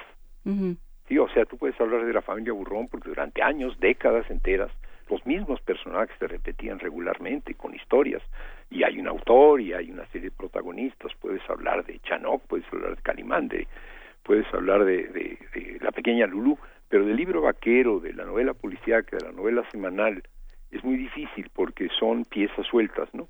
Porque no hay personajes continuados, porque los guionistas eh, son intercambiables, pero sin duda eh, las, las historietas eh, en forma de, de libro, las eh, novelas gráficas, dirían ahora, las primeras novelas gráficas, eh, tuvieron una importancia enorme y es muy difícil explorarla, primero porque hay que leerlas, y es, este, uno puede leer 50 historietas de la familia Burrón y decir que ya más o menos sabe quién es quién, pero uno no, no, no, no se la va a acabar nunca leyendo novela policíaca o novela vaquera. Entonces es, es muy complicado, para mí ha sido muy complicado. Este, eh, yo creo que sí, que, que, que, que pesa mucho.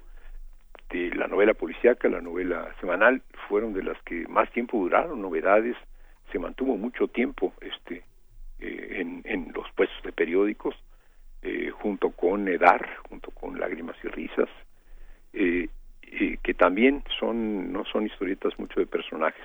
Entonces hablamos de Memín Pinguín, hablamos de, de la familia Burrón, porque porque son más fáciles de abordar. De estas series es mucho más difícil, es mucho más complicado, pero sí están ahí. Alguien tiene que hacer el trabajo. Sueños de papel es un ensayo, Armando. ¿Cómo, cómo se combina la historia, eh, la crítica cinematográfica, la, la- la visión del diseño y el no, el no olvidar este ejercicio de la memoria? ¿Es, es un ensayo? Es un ensayo que lo que hago yo. Sí, todo, todo, digo, todo el capitulado, la estructura. Sí, sí, sí, sí, claro, claro. O sea, eh, eh, yo solo hago ensayos. Este, eh, no puedo. eh, los tratados no me salen bien. Eh, para hacer un tratado tendría yo que haber eh, descubierto mi vocación de estudioso del cartel mexicano cinematográfico de la época de oro desde los 12 años y haber dedicado toda mi vida a esto y ser ahora un experto que conociera los últimos detalles y hubiera escrito varios volúmenes. Este, eh, no, no es mi caso. Soy bastante disperso, soy bastante ecléctico. Entonces me acerco a un tema y hago sobre ese tema, después de una exploración que me dé ciertos datos duros, que me dé la información básica necesaria y los conceptos indispensables para interpretarla, hago lo que se puede llamar ciertamente un ensayo, un ensayo de divulgación. La virtud que pueden tener estos ensayos es, como es sabido, este, eh, eh, su flexibilidad. Eh, lo que me permite un ensayo es, a costa de no ser tan riguroso, tan sistemático y tan concluyente, el tender lazos, el hacer reflexiones aventuradas, el formular hipótesis, el poner en una misma, en una misma red eh, cosas que están lejanas en el espacio y en el tiempo. Eh, creo que esta es la virtud del ensayo, la flexibilidad que te da eh, en una reflexión que no está sujeta al, al silogismo y, y a los eh, a los cajones que te impone la academia no yo no empiezo aquí sí lo hay pero porque me lo pidieron para la edición de la UAM este unas ciertas consideraciones conceptuales al principio pero no hay conclusiones cosa que los aterra me refiero a los académicos. Este no hay citas al pie porque esto es este terriblemente molesto. Hay una bibliografía comentada cosa que es muy heterodoxo. Sí sí lo que yo hago son ensayos eh, los ensayos no lo son todos, se requieren los tratados también, pero los ensayos te dan esa libertad que los hace a veces, a veces más sugerentes y sobre todo los hace más legibles. Este libro no, no es para expertos, no es para gentes que han estudiado ciencias de la comunicación, sino es para cualquier, cualquier lector que le interese el cine, que le interese la plástica y que le interesen, por lo tanto, los carteles cinematográficos mexicanos. Es un comercial. Sí, y por eso mismo, después de este comercial, vamos a regalar dos ejemplares eh, por Twitter con su nombre y el hashtag Sueños de Papel. Muchísimas gracias, Armando Bartra. Es un caso para la araña. Lo seguiremos platicando. Y me quedo con esto que dices de sobre lo obvio. ¿no? Qué fácil es este una ojeada y, y sacar todas las conclusiones en la vida, en los carteles, en la realidad, en el cine y en todos lados. Y cómo eh, la tarea y sobre todo la tarea de los universitarios es cuestionarse aquello que pensamos que es muy evidente. Pues sí, la tarea de los universitarios es salir de la universidad. Exactamente. Pero bueno, por lo pronto vámonos de vacaciones. Te agradecemos muchísimo esta conversación, como, como te agradecemos siempre tus conversaciones, Armando Bartra, y espero que nos escuchemos por aquí platicando de, eh, de los movimientos que parece que ya se fueron, pero que se quedan. Claro que sí. Muchísimas Pues, este, gracias. gracias, Luisa, la- gracias Juan Inés, gracias Miguel Ángel. Este, nos estaremos escuchando. Gracias. Escuchar más música. Es que me, me quedé leyendo algunos de los tweets que nos mandan por aquí eh, para re- recordarnos, por ejemplo, los agachados. Armelina Linda, Trucutru. Eh, Andrea González nos está mandando algunas imágenes, Rosario Martínez nos está recordando muchos títulos. Y mientras leemos todo y lo vamos asimilando y disfrutando, vamos a escuchar música. Sí, vamos a escuchar La Metamorfosis, el Leo Mas, Ma- Maslea, del disco contemporáneo del 2007. Mucho humor y destreza al piano. Por supuesto, como su título lo indica, la canción habla de que cierto día Gregorio Samsa se despierta con el aspecto asqueroso de un gran insecto.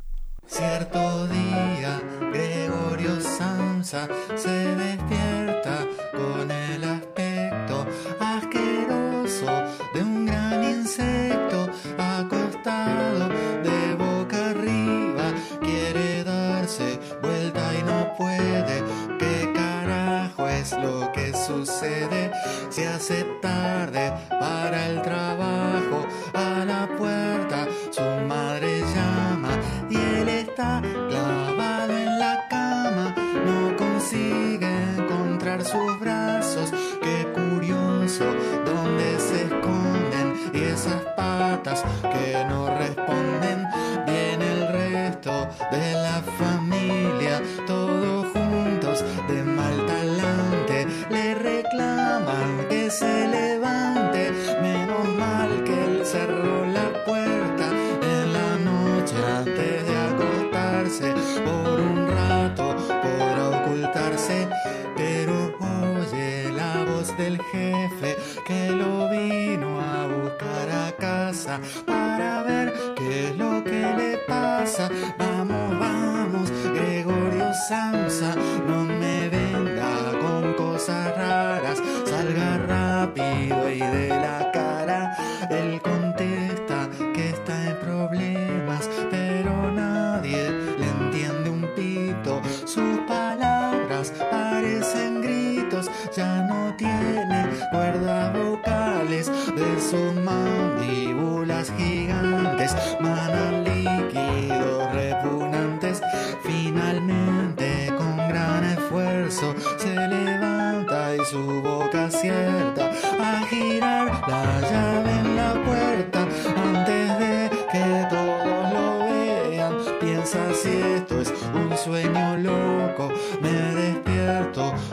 de poco. Y si en cambio es verdad y a todos al mirarme les viene un chucho, no es mi culpa, lo siento mucho, se tendrán que tomar la pena de cuidar este par de antenas y dejar de comprar baigón. Primer movimiento.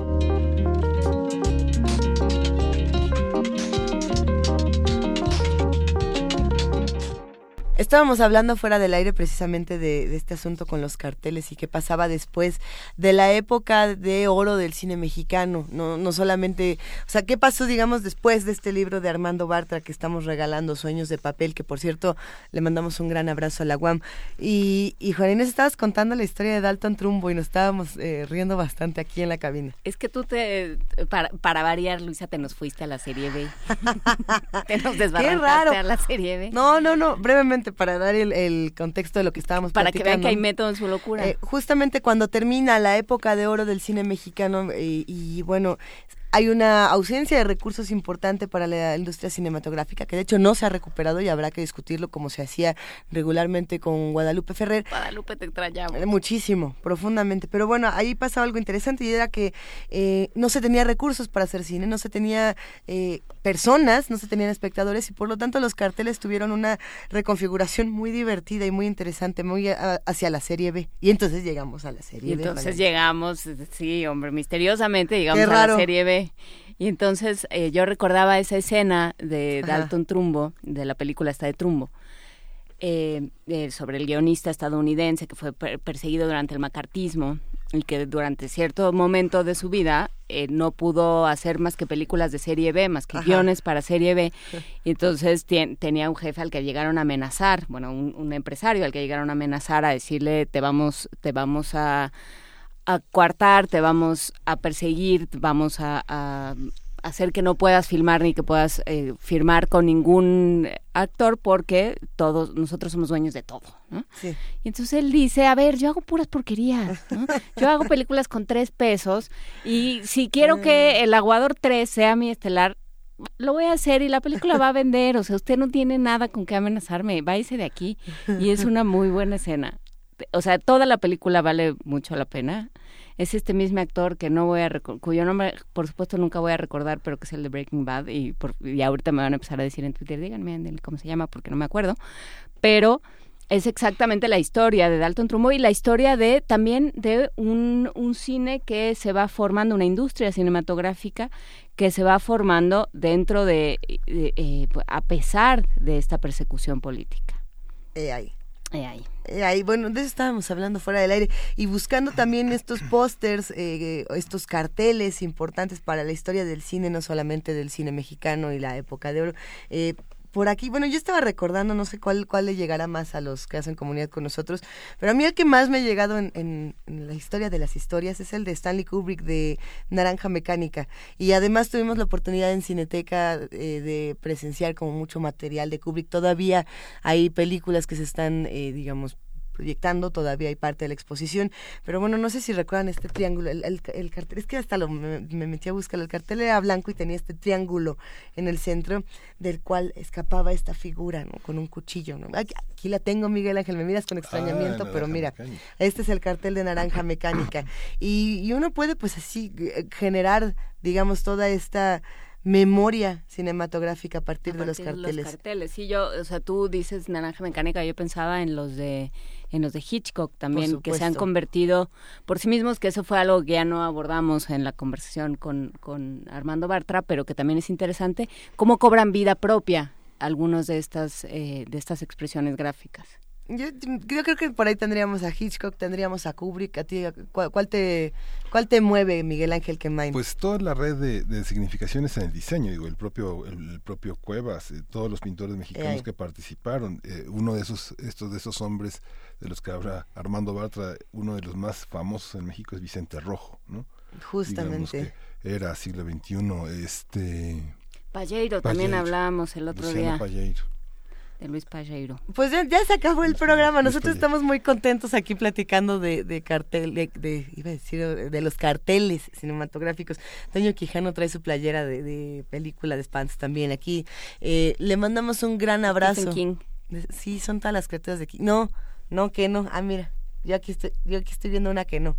Si me dice Toño Quijano cuál no es de King, ahorita lo platicamos por el aire. Sí, hombre, luego Disculpen. platican la playera de Y, y Toño mañana, Quijano. mañana continuamos con nuestro curso de Eso. verano con Marjorie González y Banco. Todas las dudas, todos esos pequeños detalles y la servilleta machada de grasa base y el cartón de las pizzas, todo- todos esos pequeños detalles que no están estrictamente clasificados en, la, en, en, en este orden de residuos que vamos a, vamos a verlo. Para eso están sus ñoños de confianza. Mañana y durante toda la semana Sí. seguiremos eh, despejando dudas. Les vamos a pasar, por supuesto, a Marjorie, porque nosotros no sabemos, pero Marjorie sí, las vamos a comentar entre todos. Y todo esto para prepararnos para el domingo. Por lo pronto ya nos vamos y nos despedimos con música propuesta por Gastón García Marinosi, a quien le mandamos un gran abrazo. ¿Con qué cerramos primer movimiento esta mañana? Ah, ah, una que te mandó a ti. Yo, yo quería este corriente alterna, que me gusta mucho, pero nos vamos sobre el eco, sobre la suite de Juan Sebastián Bach, la obertura Nach Franzas, Franzus, ¡Qué de! Leo Maslia. Muchísimas gracias, Miguel Ángel Quemay. Muchísimas gracias, Juana Inés de ese. Gracias, a todos los que hacen primer movimiento. esto fue, Esto fue primer movimiento. El mundo desde la universidad.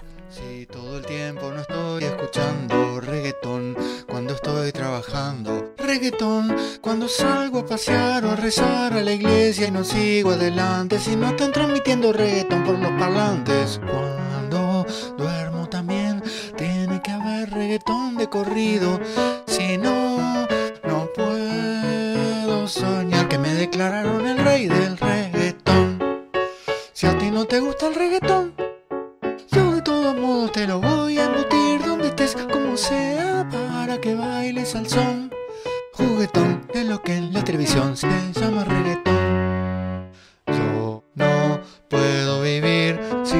Escuchar con lasciva impaciencia reggaetón de cualquier procedencia reggaetón en el cuerpo y la mente y si caigo en un curso de meditación quiero que haya reggaetón continuamente en el ambiente. En las tiendas también quiero tener que forzar el oído como forma de desentrañar el sentido de lo que me está diciendo el que me atiende bajo el son del reggaetón si a ti no te gusta el reggaetón que no lo tienes escuchado con la sirvida que se merece y he pensado que el Departamento de Cultura del Estado debería controlar que en todos lados suena el reggaetón. En mi humilde opinión necesito del reggaetón y quisiera que la Teletón solo fuera una maratón de puro reggaetón